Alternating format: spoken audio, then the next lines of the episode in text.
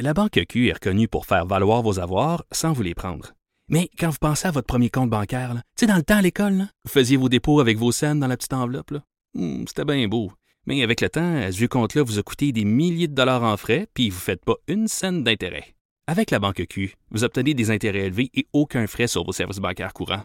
Autrement dit, ça fait pas mal plus de scènes dans votre enveloppe, ça. Banque Q. Faites valoir vos avoirs. Visitez banqueq.ca pour en savoir plus.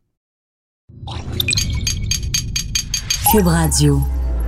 Le Canada est bloqué jusqu'à nouvel ordre. La promotion est simple. Les protecteurs et protectrices de l'eau et de la terre sont appelés à bloquer le pouvoir colonial. Port, pont, route. Jonathan Trudeau. Joe, Joe Trudeau et Maude Boutet. Franchement dit. Cube, Cube Radio.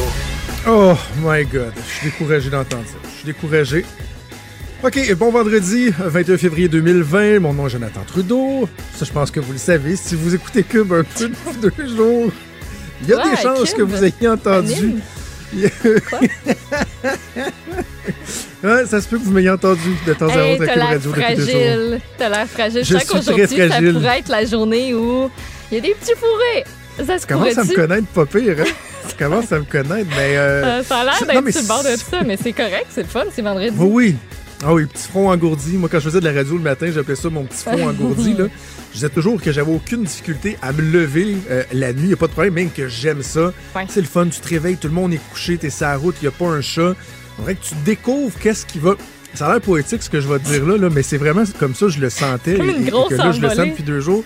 Non, mais, non, mais sérieusement, Maude, t'es comme une des premières personnes qui découvre qu'est-ce qui va euh, qu'est-ce qui va être le contour, qu'est-ce qui va meubler l'actualité, de quoi les gens vont parler. Toi, là, il est comme 4 Mhm. heures du matin, tu regardes les journaux qui viennent de sortir et tu, toi, tu sais que c'est de ça qu'on va parler aujourd'hui, puis même Ouais. que tu vas être la courroie de transmission pour que les gens euh, soient mis au courant, soient mis au fait, parce que la radio, le matin, ça sert beaucoup à ça. Tu sais, chaque émission a sa mission, là. Les gens écoutent la radio des fois en se disant, Ah, moi, je s'intonise, mais il reste que tu peux pas faire un show du matin comme tu fais un show du retour, comme Non. tu fais un show de ce qu'on appelle le mid-morning, ce qu'on fait nous autres en milieu d'avant-midi, ou le mid... Donc, le matin, là, une de tes missions, de responsabilité, c'est de dire aux gens, ben, regardez, ce qui, ce qui va retenir votre attention aujourd'hui, là, ça, ça, ça, ça, va être ça. Ouais. Ça arrive qu'on se trompe, là, ou ça arrive que finalement, il y a d'autres nouvelles qui vont arriver et euh, ça va faire jaser les gens. Mais bref, Mm-hmm. moi, cet aspect-là, je l'aimais, je l'aime encore. Mais c'est le reste de la journée. Ce que moi, j'appelle le petit front engourdi, là, la petite fatigue, là, ton corps qui te dit non, mais t'es pas supposé de te lever à cette heure-là. là. C'est Ah, pas, la pas, pas de même qu'on Ouais, est ouais. seté, là. Non. Que, tu te lèves à quelle heure, toi, le- la semaine? Ah, là, c'est, rendu, euh, rendu plus normal. Euh, vers 5h moins 10 à peu près. OK. Ouais, non, non. Avant, c'était plus 3 h et quelques du matin. là. Ça, Ouais, ça, c'est c'est, c'est plus tough. C'est plus rough sur C'est le, sur le corps. Ben, tu vois, moi, déjà, la semaine, en temps normal, je me lève à 5 heures, ce qui est quand même très tôt, là. Mais, tu sais, euh, préparer une émission, plus préparer des déjeuners et des Mhm. Ouais, sacs non, c'est d'école. ça. Moi, j'ai pas, j'ai pas Euh, cette C'est partie-là. ça. Mais là, bon, c'est comme si mon corps, juste en deux jours, se rappelait ce que c'était de me lever à l'époque à 3h30 du matin pour aller faire de la radio. Et même si j'avais mis mon cadran ce matin à 4h20, à 4h pile, j'avais deux yeux grands ouverts dans le lit. Ben oui. C'était pas utile d'essayer de me rendormir. Je me suis Mm. levé, j'étais dans la douche. Je me suis envenu ici euh, à l'Assemblée nationale. Euh, donc euh, voilà, mais c'était un plaisir de, de- de- de remplacer Benoît avec, avec toute l'équipe au cours des deux derniers jours. Benoît qui euh, devrait, à moins d'avis contraire, être de retour lundi. Euh, Parlant de se lever tôt ce matin, il faisait-tu frette? Oui, il faisait, c'était pas chaud, là. Oh my God! Tu sais qu'à Québec, on a battu un record de froid. Hein, pour vrai? Tant que ça? Oui, oui. Oui, oui, carrément. Euh, pour ceux qui se lèvent euh, tôt, là, euh, cette nuit, à l'aéroport de Québec, où on, en- on enregistre les températures, il a fait moins 34,4 degrés à l'aéroport de Québec. Et là, je te parle pas de vent, là. Avec le vent, c'était moins 38. Mais tu sais, ceux qui disent, oh, arrête, le, ref- le refroidissement a lieu. Non, non, mais avant même le refroidissement, il a fait moins 34,4 à l'aéroport de Québec. Et ça, c'était à 6 heures ce matin. Ouch. Ça, c'est vrai. Oui. Et on dit que c'est un record, tu vois, non, non, non, non, selon les données historiques qui permettent de remonter jusqu'en 1944, le record, record précédent était de moins 28,3, atteint deux fois en 1950 et en 1968. Ah,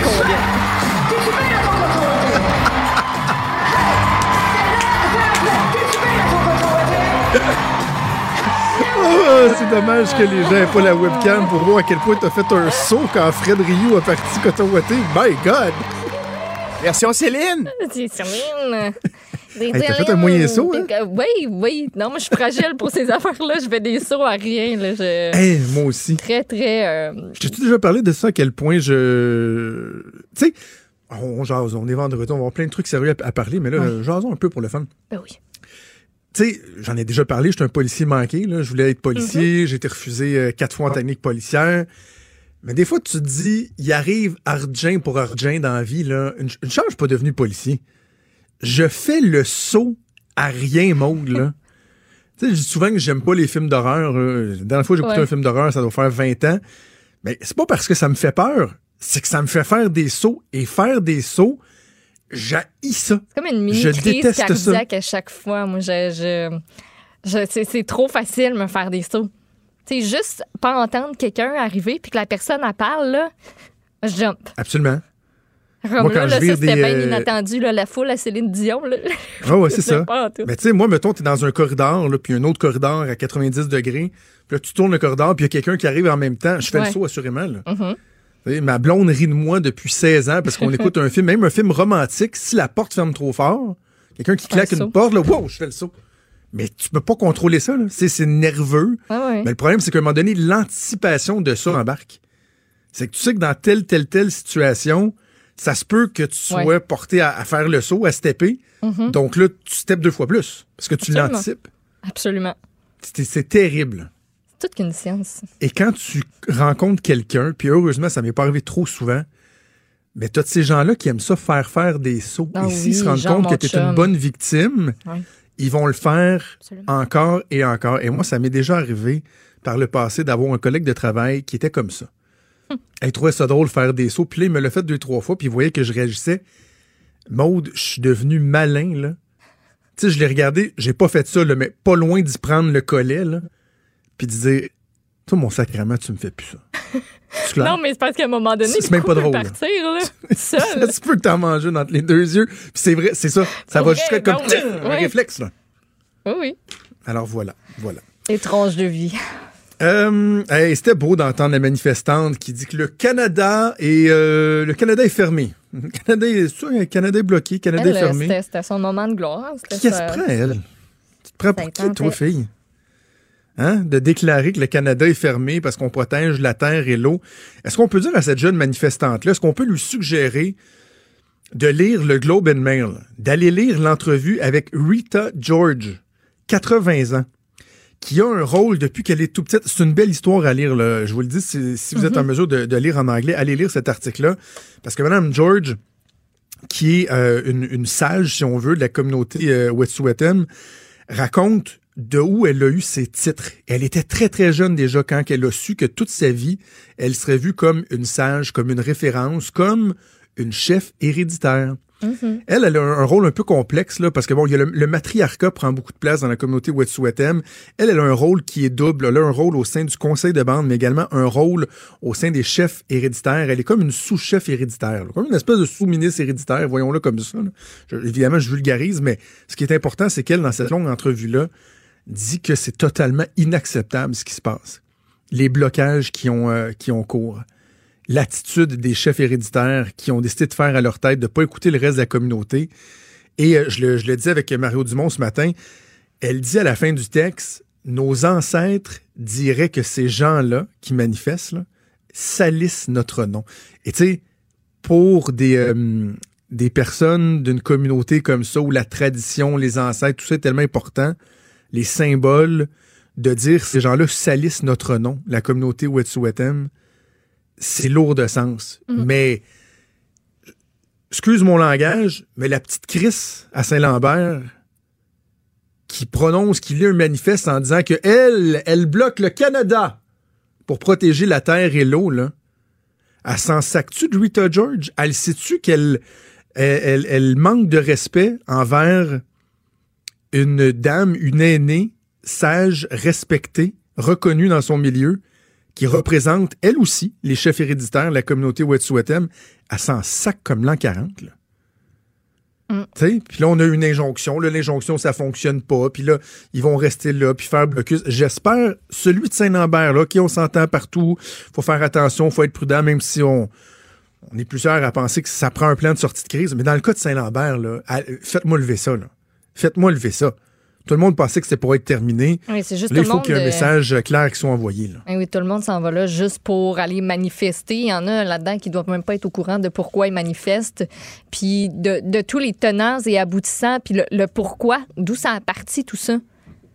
Puis si Ah, les Wet'suwet'en étaient contre, pour, tu sais, tout, tout ce qui a mené à ça, combien de manifestants le savent? Combien sont au courant de la volonté de cette communauté-là, au final? là? Je comprends qu'il y a l'opposition à ce genre de projet-là en général, puis a ces gens-là qui s'en mêlent. Je comprends, mais combien? Ouais. Combien le savent?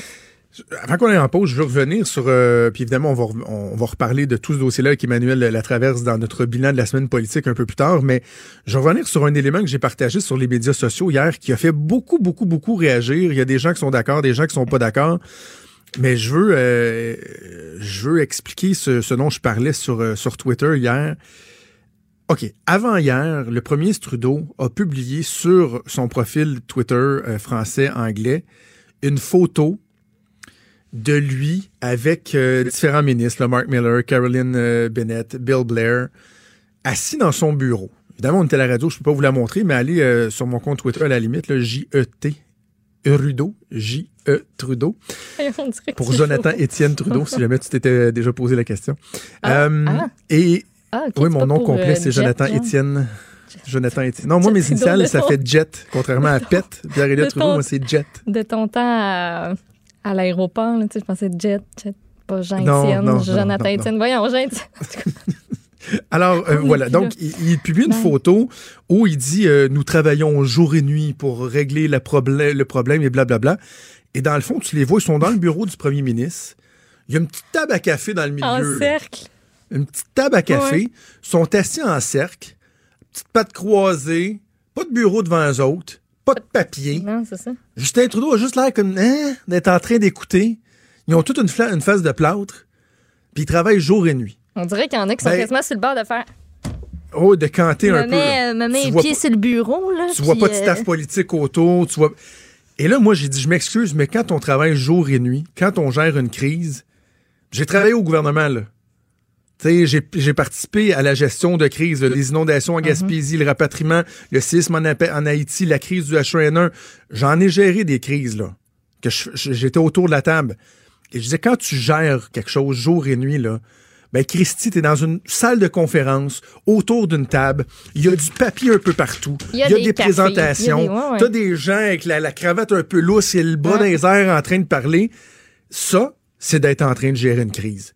Pas d'être en train de jouer, de, de l'air d'être en train de jouer une game de backgammon ou de se raconter sa semaine de vacances en Inde, là. Et là, il y en a qui me disaient Ah, ben c'est ça, t'aurais voulu qu'ils mettent, euh, qu'ils fassent une mise en scène, puis. Ben non, non, non, j'aurais aimé ça qu'on me montre vraiment une photo où ils travaillent. Et j'ai été, j'étais en plus juste pour le fun, Obama Situation Room.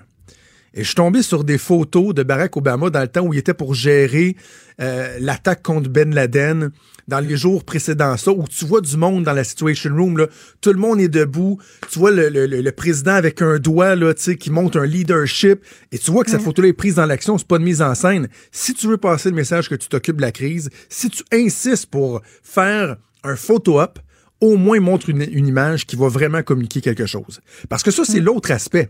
C'est que pendant qu'on gère la crise, il y a toujours cette espèce de souci de l'image-là, là, le culte de l'image de Justin Trudeau et sa gang, de montrer que le premier ministre est en train de travailler, là. Hey, on va le montrer, regardez, il est en train de travailler, il a des beaux petits bas jaunes. Ben, on va juste voir le- jaunes. Le compte Instagram d'un des, euh, d'un des photographes, je me suis abonnée à ça depuis euh, que Justin Trudeau a une barbe. C'est lui qui a, qui, qui a tout parti ça. Puis c'est d'un esthétisme euh, fou, là. Ah Mais oui, c'est beau. C'est ça, c'est beau pour Instagram, mais l'image, Parce que- ça va être Parce correct. que, hein? et, regarde, et, et je vais terminer là-dessus, Maude. S'il y en a qui disent, ben, d'une façon ou d'une autre, moi, des mises en scène, des images, puis ça, j'en veux pas, je vais vous dire, OK, parfait. Donc, si on avait eu le choix entre, tu sais, à prendre une photo, là, J'aurais choisi une photo où, premièrement, le premier ministre est en train de parler, là, tu sais, il est en action, puis tu vois qu'il veut que ça se règle. Mais je suis d'accord avec vous. On était obligé de voir une photo? Moi, à la limite, si j'avais été le premier ministre, que mon staff était rentré dans la salle, parce qu'il y a toujours un photographe officiel qui suit, là, qui était rentré dans la salle avec un photographe officiel, j'aurais dit scram! Pas le temps de prendre des photos, là. Canada est paralysé, faut que je trouve des solutions, lâche-moi les photos. OK? Quasiment là, sur le bord de se décrotter les ongles. Mais eux autres, non. T'es en train de se frotter les petits ongles, jaser. Puis toi, quand ça va? Toi, t'as-tu ça une solution, toi? Mark, Mark, hey, Mark, uh, Minister Mark, do you have uh, any solution for the Canadians? Euh, je vais leur demander de patienter un petit brin. Ah oui, je, je vais leur parler. demander de patienter, patienter un petit brin. Et Mark Miller qui nous a invités à patienter un petit brin. patienter un petit brin? Un petit brin, c'est-tu 16 euh, jours? C'est-tu. Ça, ça, c'est un petit T'sais? brin. Fait que le petit brin de plus, 16 jours de plus, ça nous fait. J'ai fait sourire euh, Mario Dumont ce matin en disant quand je fais la, la couette le matin à ma petite fille de 5 ans, puis que je démêle les cheveux, puis qu'elle chiale, Ouais. elle chiale, j'ai dit Alexia, patiente juste un petit brin. Là. Tu sais, papa a presque fini. Dans trois secondes, je vais être en train de faire ta couette, puis un petit, patiente un petit brin. Mais je dirais pas ça aux Canadiens qui voient l'économie paralysée, le système ferroviaire paralysé, les denrées qui sont plus capables d'être acheminées depuis deux semaines, l'économie qui en souffre, des deals d'exportation avec les États-Unis qui sont mis en péril à cause qu'il se passe rien. Tu me dis, attends un petit brin? C'est, ridicule. Ouais. Je- je- je- J'en peux plus. À chaque jour, on est rendu à toujours une petite coche de plus, là. Et on sait plus euh, où ça va s'arrêter. Bref. Ah, voilà. Je pensais pas, encore une fois, euh, sauter un gasket, mais en même temps, la situation impose cela. On va faire une pause et on revient, bougez pas. Des débats, des commentaires, des opinions. Ça, c'est franchement dit. Cube Radio. Maud, avant d'aller à notre prochain invité, on a euh, enfin des nouvelles bon, qui sont réjouissantes pour euh, les Canadiens, les Canadiennes qui étaient pris sur euh, le bateau au Japon, qui attendaient d'être rapatriés au Canada. Ben, finalement, ça a eu lieu. Oui, les 200 passagers qui étaient euh, sur le Diamond Princess qui ont été évacués euh, du Japon par avion. Ils ont finalement atterri à la base des forces canadiennes à Trenton tôt ce matin. Donc ça, ce sont tous les passagers canadiens qui avaient reçu un résultat négatif pour le coronavirus lorsqu'ils étaient au Japon. Une fois arrivés à la base militaire, on a à nouveau euh, testé ces gens-là. C'est le résultat qui est toujours négatif. Eux vont faire une quarantaine de 14 jours du côté de Cornwall. Et au total, sur le Diamond Princess, on parle de 634 passagers, dont 47 Canadiens qui ont contracté le COVID-19, donc sur le paquebot. Euh, il y a aussi eu deux décès parmi tout ça. Il y a des Québécois qui ont contracté le virus. On parle du couple Chantal et Bernard Ménard ainsi que de euh, Julien Bergeron. Euh, sa femme Manon Trudel, elle, a eu un, un peu plus de chance, n'a pas été testée positive jusqu'à présent. Eux ont quitté aussi le, le paquebot, mais se sont rendus à l'hôpital toutefois. Et là, ben, il y a toute une histoire dont on va parler qui, qui découle de ça. Absolument, parce qu'on s'inquiète pour euh, l'état de santé de Julien euh, Bergeron et on va aller rejoindre au bout du fil Flavie Trudel, qui est la sœur de Manon Trudel. Bonjour, Madame Trudel. Oui, bonjour. Ben, écoutez, peut-être commencer par nous donner des, euh, des nouvelles de l'état de santé de, de votre beau-frère, de Julien Bergeron. Oui, euh, mais avant, je, je suis très contente d'entendre la nouvelle que les passagers euh, sont rendus à Trenton. Ben Euh, oui. Fait que puis que c'est puis bon vous dites 200 passagers là mais je pense que c'est plus autour de 100 150 mais en tout cas euh, au moins que tous ceux-là soient déjà rendus ça aurait dû être fait euh, le 3 février euh, parce que ben justement il y en aurait moins qui auraient été malades de, de des suites de tout ça. Fait que donc pour ce qui est de Julien ben et Manon c'est parce que Manon aussi, là, c'est sûr qu'elle elle n'a pas le coronavirus, mais vraiment angoissée de tout ce qui lui arrive. Là. Euh, elle me racontait que justement, euh, hier, la dernière fois qu'elle a vu Julien, ça fait euh, au-dessus de 30 heures qu'elle l'a vu Hmm. et qu'elle a pu communiquer avec lui. Donc la dernière fois qu'elle l'a vu, qu'elle était avec lui, il lui avait dit, puis là je vous cite ce qu'elle m'a dit, ce qu'elle m'a écrit là sur. euh, on communique ensemble maintenant, euh, elle et moi, seulement par euh, texto. Euh, donc, elle m'a dit, euh, Julien dit, on est dans un sable mouvant. Plus on se débat pour vivre, plus on cale. C'est que c'est pour vous donner un peu l'état euh, psychologique, là, la détresse psychologique que vivait Julien. Euh, et à ce moment-là, ben, le 30 heures, ils prenaient chacun un autobus pour s'en aller vers un hôpital. Ils se sont retrouvés tous les deux dans le même hôpital, sans se voir. Euh, c'est normal parce que là, Julien est en est plus exclu là, à cause Ben de oui, ses, en euh, isolement. de- de sa- oui, plus isolé, justement. Et euh, elle, elle se retrouvait au quatrième, puis lui au cinquième étage, mais au moins elle était contente, tu sais, il était près, près d'elle.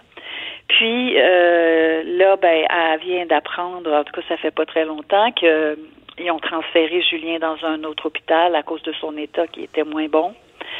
Euh, c'est que ben elle savait pas au moment euh, où je- elle m'écrivait ça, elle savait pas le nom de l'hôpital, elle savait pas où il était, elle avait pas pu le voir avant qu'il parte, imaginez-vous.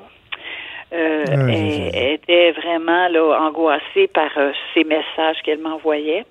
Puis moi, j'ai fait de mon côté des démarches et j'ai trouvé le nom de l'hôpital où, il était. Mais je dis, c'est pas normal, c'est moi qui, je suis à Joliette, à Saint-Charles-Borromée, là, en ce moment. Je fais des démarches. Puis je trouve l'hôpital où mon beau-frère est au Japon. Puis elle est au Japon. Puis elle n'est pas au courant de ça. Ça fait que je lui écris, il est à tel hôpital. J'ai aussi l'information du bilan de santé de mon beau-frère, alors qu'elle est au courant de rien. C'est que je lui écris, oui, je viens avoir- d'avoir des informations. Il a une double pneumonie des suites du coronavirus, évidemment, là, c'est, c'est tout rattaché. Donc, Julien, en ce moment, a une double pneumonie. C'est que c'est moi qui informe ma sœur. Il y a, il y a quelque chose là, qui cloche là, au niveau du gouvernement euh, canadien pour transférer, transférer des informations. Ben, exactement. aider des Parce que- gens qui vivent des détresse de même, parce qu'elle, là, sur le plan psychologique, imagine, là, elle sait pas il est où, elle sait pas comment il va, puis c'est sa sœur de Saint-Charles-Borromée qui donne ces informations-là. C'est, ça n'a pas de bon sens, là. Parce que ce Fait sont que- pas toutes les personnes qui ont des euh, Flavie Trudel dans leur vie euh, débrouillante, capables de trouver de l'information euh, et la transmettre, ce qui veut dire que les gens se sentent, déjà il y a la situation qui est pas évidente, mais se sentent encore plus impuissants de par l'incapacité du gouvernement à, à les soutenir, à donner de l'information, à faire la, la courroie de transmission finalement. C'est ça, M. Trudeau, vous avez tout à fait raison. Ben, je veux dire pas que je suis extraordinaire, là. Non, mais c'est pas ça que je veux dire. C'est Non, mais moi je le dis. raison. La deuxième partie, c'est comment ça se fait que moi, euh, assise là, avec les numéros de téléphone que j'ai, je réussis à rejoindre des gens qui sont au courant de son de, de Julien, mais que ces gens-là qui sont au courant de Julien ne peuvent pas donner cette information-là à Manon. Puis là, Julien, j'ai l'information aussi que Julien s'inquiète de Manon puis qui a demandé à son médecin de contacter les infirmières qui sont à l'hôpital où Manon se retrouve. Mais c'est comme, euh, tu sais, ça n'a pas de bon sens, là. C'est, que, bon, c'est que je vous dis ça. Euh, en même temps, je vous dis, le gouvernement du Québec, faut qu'il bouge là-dedans, faut qu'il se passe de quoi. Ils ont rien. Moi, je dis, ils ont rien fait depuis le début, là, à part des petits paniers puis des choses comme ça, là. Mais je dire, ils ont, ils pas euh, agi au bon moment, ils ont pas agi comme il faut. Ils se sont foutés des messages d'alerte que Manon a envoyés depuis le début. D'ailleurs, en ce moment-là, elle m'envoie encore des photos euh, qu'elle a prises euh, hier sur le Diamond Princess concernant euh, le- la mauvaise gestion de la quarantaine, parce qu'elle documente tout ça depuis le début d'une façon incroyable. Je la trouve tellement, tellement bonne de continuer de s'occuper des autres. Elle s'informait tantôt des gens dans l'avion. Elle disait, ils sont-tu rendus? Je... Puis, tu sais, pense toujours aux autres. Puis, euh, je la trouve tellement bonne. Puis là, son chum, il est loin. Puis là, j'y ai donné, j'y ai donné le nom de l'hôpital, là. Puis elle a dit, je pars, là. Tu sais, je pars. Ben, il est minuit, Manon, là. Couche-toi, repose-toi. Ben. Il est minuit, là. Pars pas, là. Ils te laisseront pas rentrer nulle part, de toute façon. Puis c'est en japonais, là. Le rationnel que- prend le bord souvent hein, des- dans des situations comme celle-là. Euh, c'est difficile de, de prendre des décisions euh, rationnelles. Juste pour spécifier, parce que vous avez mentionné que le, le gouvernement du Québec avait rien fait, vous référiez, j'imagine, plus au gouvernement canadien dans ce cas-ci? Non, je, là, parce que là, on est à Québec en ce moment. Non, oui. mais je veux dire, euh, il y, a, euh, garde, bon, plusieurs paliers de gouvernement, là. Oui, je comprends que c'est les affaires étrangères, mais c'est aussi la santé. Puis la santé, c'est de juridiction provinciale. hein. Là, ces deux personnes-là, ils ont leur santé affectée mentale là, et physique. Et quand ils vont revenir, s'ils reviennent, OK, dans quel état ils vont être? Puis ça va être le système de santé québécois qui va les prendre en charge. J'espère qu'ils vont très bien les prendre en charge. Mais ça touche la santé publique aussi. Le coronavirus, là, c'est la santé publique. C'est que ces ministères-là de la santé, des affaires étrangères, parce qu'on en a une responsable aux affaires étrangères à Québec qui s'appelle Madame Giraud, Mhm. il n'a rien fait depuis le début, puis c'est sa, c'est son, sa vis-à-vis du Parti libéral du Québec, Paul Robitaille, qui fait beaucoup pour Manon, puis pour euh, les gens euh, au, au Canada, euh, à- du Canada à Tokyo, à Yokohama, au Japon. Mhm. Il y a juste Madame le Robitaille qui a fait quelque chose depuis le début de tout le gouvernement du Québec. Ok, ça n'a pas d'allure. Puis elle a fait beaucoup là. Je peux pas, je rentrerai pas dans tous les détails, mais il y a personne. Monsieur Legault n'est pas intervenu. Tous les partis ont été muets sur cette question-là qui concerne la santé publique du Québec. Ça fait que c'est pour ça que je dis ça touche aussi. Là, tu sais, faut pas dire ah ben c'est c'est- les, les affaires étrangères, c'est juste le Ottawa. Mais non, c'est pas juste Ottawa. Ça touche aussi le, le Québec. Ce sont des Québécois et des Québécoises là qui ont contracté cette maladie-là. C'est que c'est ça touche le Québec, ça touche no- notre comprends. monde et on est responsable. C'est pour ça que je dis ça. Tu sais, des fois on, on dit ah mais c'est les autres, c'est eux autres qui sont responsables. Puis moi-même là, je suis en train de vous dire ah, ben tu sais, c'est pas ma responsabilité. Regardez, c'est tellement ma responsabilité que je fais toutes ces démarches là que vous trouvez correct. Euh, parce que je trouve que c'est inacceptable comment ces, ces humains-là ont été traités. C'est que c'est la Dites-moi le- responsabilité de vous et moi, mais du gouvernement du Québec, du gouvernement du Canada, de députés qui ont été élus sur des dossiers, des députés de l'opposition qui s'occupent aussi des affaires étrangères puis de la santé. Ils bougent pas là-dessus. Ça fait deux semaines que Manon puis moi puis Julien, on les alerte. Voilà. Dites-moi, euh, Madame Trudel, qu'est-ce qu'on sait sur la, qualité des soins de santé là-bas, euh, dans les hôpitaux euh, où, se, trouve M. Bergeron? Ben, dans l'hôpital où se trouve d'abord Manon, c'est un nouvel hôpital, ça a l'air super beau, puis elle était heureuse parce qu'elle avait une fenêtre. Vous vous souvenez qu'elle était pognée dans son dans sa petite chambre sans Ouais. fenêtre sur euh, le Diamond Princess. Là, elle était heureuse, elle- elle prenait plein de photos de ce qu'elle voyait par la fenêtre. C'est un bel hôpital tout neuf, mais euh, justement tellement tout neuf qu'il n'y a pas euh, ben, il n'est pas vraiment fini. Ça fait qu'il ne pouvait pas donner vraiment des soins adéquats à Julien dans ce bel hôpital-là. C'est pour ça qu'ils l'ont transféré dans un autre hôpital dont, euh, dont je sais rien. C'est que les soins de santé, je sais pas, là, mais euh, j'espère que c'est bien. Je sais qu'ils ont fait une radiographie à Julien pour observer sa double pneumonie. Euh, je sais que sa température semble correcte, puis sa pression semble correcte. Et, je vous parle du là, c'est comme un, un peu bizarre. Je vous parle du bilan de santé de mon beau-frère. Ben oui. Au poste de radio, là, tu sais, c'est comme. Ben oh non, là mais en là. même temps, justement, Mais on en s'en fait pour euh, on s'en fait pour nos Québécois, nos Canadiens qui sont Oui. qui sont pris là-bas. Eh, Dites-moi, ça va être trop indiscret son, son état de santé en, général avant ça euh, à, à Julien. Est-ce qu'il y a des conditions euh, sous-jacentes qui peuvent tu sais, venir aggraver la situation? Est-ce qu'il était en, en bonne forme? Oui, il était en bonne forme, là. Tu sais, c'est un gars qui marche beaucoup, puis tout ça. Bien, tu sais, là, il était en bonne forme, puis euh, il a déjà eu une pneumonie, tu sais, moi aussi d'ailleurs, là, tu sais, c'est... Mais ça, ça veut pas dire que, que tu vas en avoir une double à cause du coronavirus, là, tu sais, c'est Ouais. que... Il y a une santé, euh, tu sais, il y a- il y avait aucun médicament. Tu sais, les, les Canadiens sur le navire, euh, à un moment donné, il y en a qui stressaient pour leur médication. Lui euh, et Manon, il avait, prenait aucun médicament. Ça fait que c'est déjà signe d'un bon état de santé. Là. De- ben, c'est un Ben oui. signes, là. Mais oui, la, la famille. Ménard, euh, notamment, dont on a parlé, vous avez été en contact avec eux, hein? Oui, oui, oui. Puis euh, j'ai vu Chantal hier. Puis euh, ben, je suis en contact surtout par Facebook. Ça fait qu'on s'écrit beaucoup, beaucoup. Euh, elle me donne des nouvelles, je lui donne des nouvelles. On s'encourage, on, on se décourage aussi un peu, hein, des fois, Ouais. de, de, de, de l'inaction de nos gouvernements. Mais on essaie, nous deux, là, Chantal Ménard puis moi, de s'encourager, puis euh, de, de faire les actions qu'il faut pour euh, faire avancer les choses, puis pour que nos proches soient bien traités, pas maltraités comme ils sont là. là. Espérons que ça va changer. Espérons aussi que euh, tout ça va finir euh, dans euh, des nouvelles réjouissantes. Flavie Trudel, on vous souhaite la meilleure des chances pour la suite des choses. On continue à penser à, à Julien et également à votre sœur Manon et aux autres Canadiens qui sont encore pris là-bas.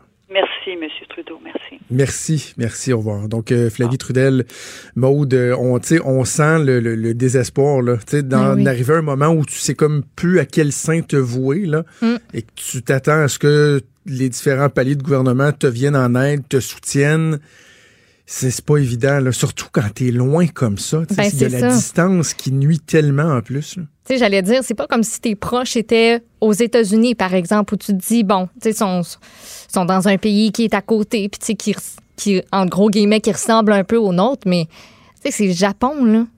Ouais. Des repères, Tu peux pas là. dire je vais prendre mon auto puis je vais aller rejoindre. là. Non, c'est ça. Puis pour justement là, Manon Trudel qui est là-bas, des repères, t'en as pas. Puis tu sais, elle disait bon, Manon, elle voulait partir, aller à l'autre hôpital pour rejoindre Julien qui est son conjoint. Puis ouais, mais là il est minuit. Puis là t'es au Japon, faut que tu te débrouilles dans tout ça. Puis c'est c'est c'est hallucinant aussi à quel point Madame Trudel, Flavie, a des détails que même Ben oui. Manon qui est sur place a pas du tout. Et que le gouvernement ne semble pas avoir aussi, là, tu sais.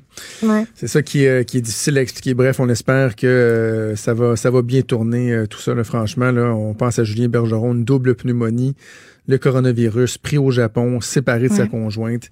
Euh, c'est absolument pas réjouissant. Bon, j'ai pas, on fait une pause et on revient avec Emmanuel Latraverse.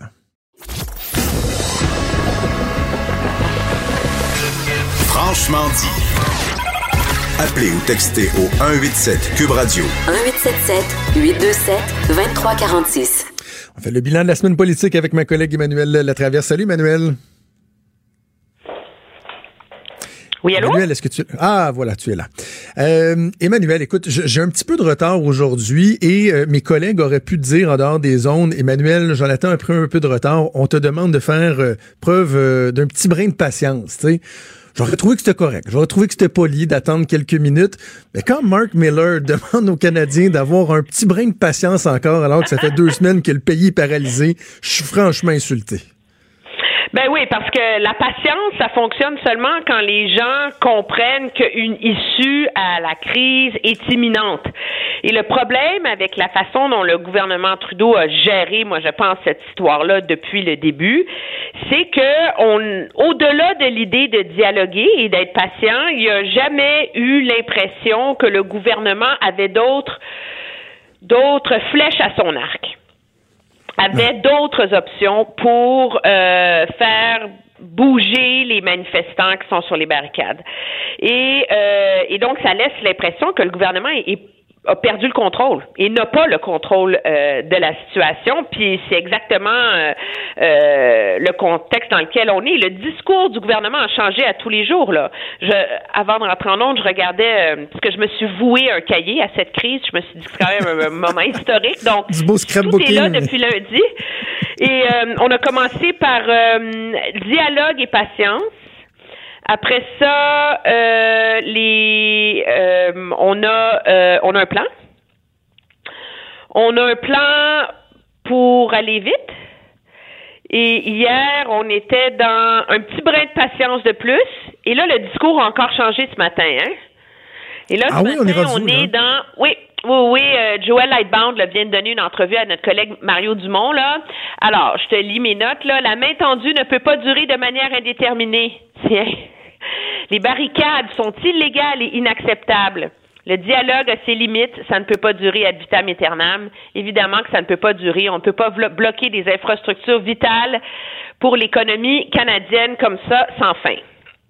Alors, Mais, Em- mais Emmanuel, euh, euh, tu faisais le bilan du discours, mais faisons aussi le bilan des rebuffades subies par le gouvernement depuis une semaine. Ça a commencé par Mark Miller, qui a euh, offert une rencontre à des, des manifestants en leur suggérant, en échange de la rencontre, de lever les barricades. Ils se sont fait dire, il n'y en est pas question. Il a tenu la rencontre pareil. OK. Ensuite, euh, Justin Trudeau propose une rencontre au chef héréditaire. On va vous rencontrer. Ben, il se fait dire, ben, on va regarder ça dans l'agenda, puis ce sera pas avant deux semaines. Puis de toute façon, tant que la GRC est là, il n'y en aura pas de rencontre. Deuxième étape. Troisième étape, le gouvernement plie hier, il dit, ben regardez, on va non, non, non, collaborer. non, là, on il t'en manque une entre les deux. C'est la plus folle de toutes. C'est que la ministre Bennett envoie une lettre aux chefs autochtones en leur disant Je prends l'avion, je serai à Smithers en Colombie-Britannique jeudi pour vous rencontrer. Je serai là coûte que coûte.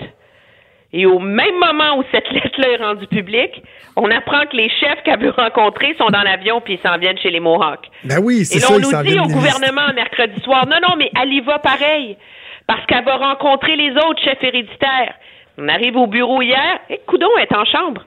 Ah ben non, mais c'est parce que finalement, comme tout le monde va être à Belleville vendredi, parce que les Mohawks sont à Belleville, chez les euh, les euh, Wet'suwet'en sont chez les Mohawks en ce moment, ben peut-être qu'elle pourrait les rencontrer là-bas.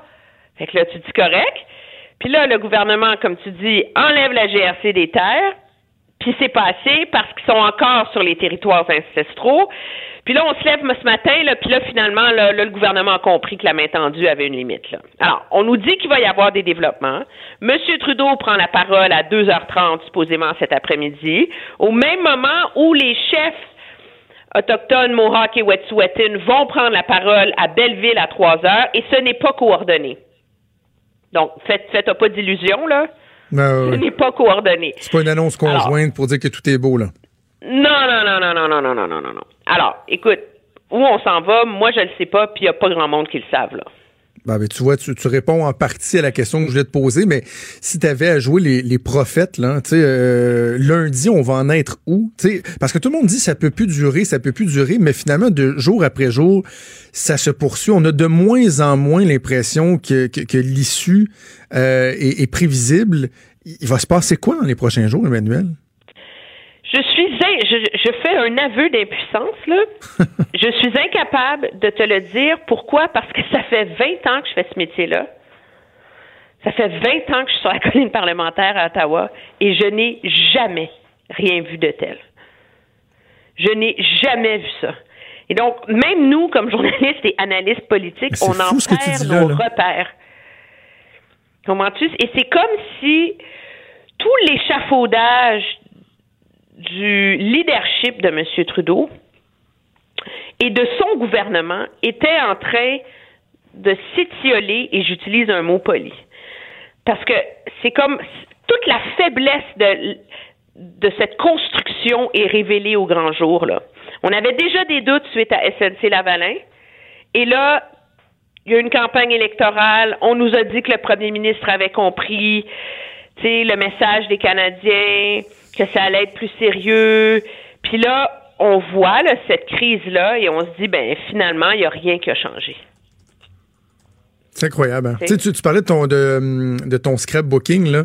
Je, moi, je vais me souvenir longtemps, je vais me souvenir longtemps du premier appel que j'ai logé. Je nommerai pas le nom de la personne, c'est pas important, là, mais que j'ai, le- logé au gouvernement du Canada. Au début de la semaine dernière, pas la semaine qui, au, début là, quand c'était juste exo là euh, à Montréal, les, premiers trucs qu'on a vus, et que je me suis rendu compte à quel point il saisissait pas déjà l'ampleur de la chose et qu'il envoyait le singe sur les épaules du, euh, du des, euh, des gouvernements provinciaux. Et, et déjà là on pouvait dire mon Dieu mais ce gouvernement-là a aucune idée de ce qu'il fait. Aucune idée Non, mais ça, c'était. Mais tu sais, c'est le, c'est le gros, gros prix à payer. Hein, quand tout le pouvoir est concentré entre les mains du bureau du premier ministre et entre les mains de quelques personnes au bureau du premier ministre. Donc, les ministres n'ont plus aucun réflexe parce qu'ils ne sont que des focus group pour euh, le premier ministre. C'est pas eux qui dirigent. Et donc, euh, c'est comme s'il y a un- une déresponsabilisation politique et intellectuelle des ministres. Là. Et donc, on en arrive à ça, où euh, finalement, la ministre dont la seule job dans la vie, c'est d'entretenir des bonnes relations et de gagner la confiance des Premières Nations au pays, euh, se retrouve démunie. Et moi, ce que je trouve très révélateur dans cette crise-là, là, c'est qu'on s'entend, là, c'est une très petite minorité qui sont sur les barricades. là. C'est une infime minorité des Autochtones. ah oui Et il y a beaucoup de chefs très modérés, très constructifs, très brillants là, de chefs autochtones au Canada. Là. Mais ils sont pas prêts à aller se porter à la défense du gouvernement. mais même je- j'en parlais en début d'émission sais. Ils sont où, ces chefs-là? Mais ils sont pas prêts à se porter à la défense du gouvernement. Pourquoi? Parce qu'ils savent qu'il y a une bonne partie de leur population qui vont pas aller bloquer des trains. Ils trouvent que c'est trop. Mais ils se disent ils le méritent. Hi. C'est lourd de sens c'est lourd de sens Et donc, euh, c'est ça le contexte dans lequel on est. OK. Emmanuel, avant euh, qu'on se quitte, juste un petit mot sur un, truc qui s'est passé à Québec, mais je veux justement ton, ton expertise euh, de la colline fédérale. Il y a Simon Jolin Barrette, euh, le leader euh, du gouvernement Kakis, qui a déposé bon une, une, une imposante réforme parlementaire. C'est un projet, mais parmi ce qui est proposé, on suggère que les ministres ne soient plus présents en commission parlementaire pour défendre leur projet de loi, qu'ils viennent le présenter, mais que par la suite, ce soit les, les députés qui fassent tout le travail. Et là, moi, je parlais avec des journalistes ici à Québec, puis bon, moi, je suis la politique depuis euh, plusieurs, plusieurs années à Québec, puis je, je suis pas, je suis pas capable de m'imaginer des ministres qui sont pas là pour défendre leur projet de loi, entendre les gens qui vont venir euh, témoigner dans le cadre d'une commission parlementaire. Mais là, on se fait dire, oui, mais ça marche comme ça des jours. Au fédéral, ça fonctionne comme ça. Toi qui suis la politique au fédéral, le Oui, fait avec que ce que ça donne, hein? Ben, ben c'est ça, mais est-ce que c'est une bonne chose ou pas? Écoute, c'est assez intéressant. Tu m'as forcé à faire des devoirs parce que la composition des, comités parlementaires n'arrête pas de changer à Ottawa. Au début du mandat du gouvernement Trudeau, on avait, on avait changé les règles pour même empêcher les secrétaires parlementaires des ministres d'être sur les commissions, sur les comités parlementaires, pour que ça soit plus collégial, pour que ça soit plus constructif, etc. Je te jure, pendant les cinq ans du gouvernement Trudeau, je ne suis jamais allée à une audience de comité parlementaire. À part quand il y a eu le scandale de SNC Lavalin. Pourquoi? Parce Ben oui. qu'ils sont devenus ultra partisans et que finalement, dans ce contexte-là, à Ottawa, les, les députés, malgré tout ce qu'on dit sur l'indépendance législative, sont finalement euh, des exécutants euh, des volontés du bureau du premier ministre. Là. Alors, c'est pas vraiment vrai que ça fait des, des, commissions parlementaires qui fonctionnent mieux. Là.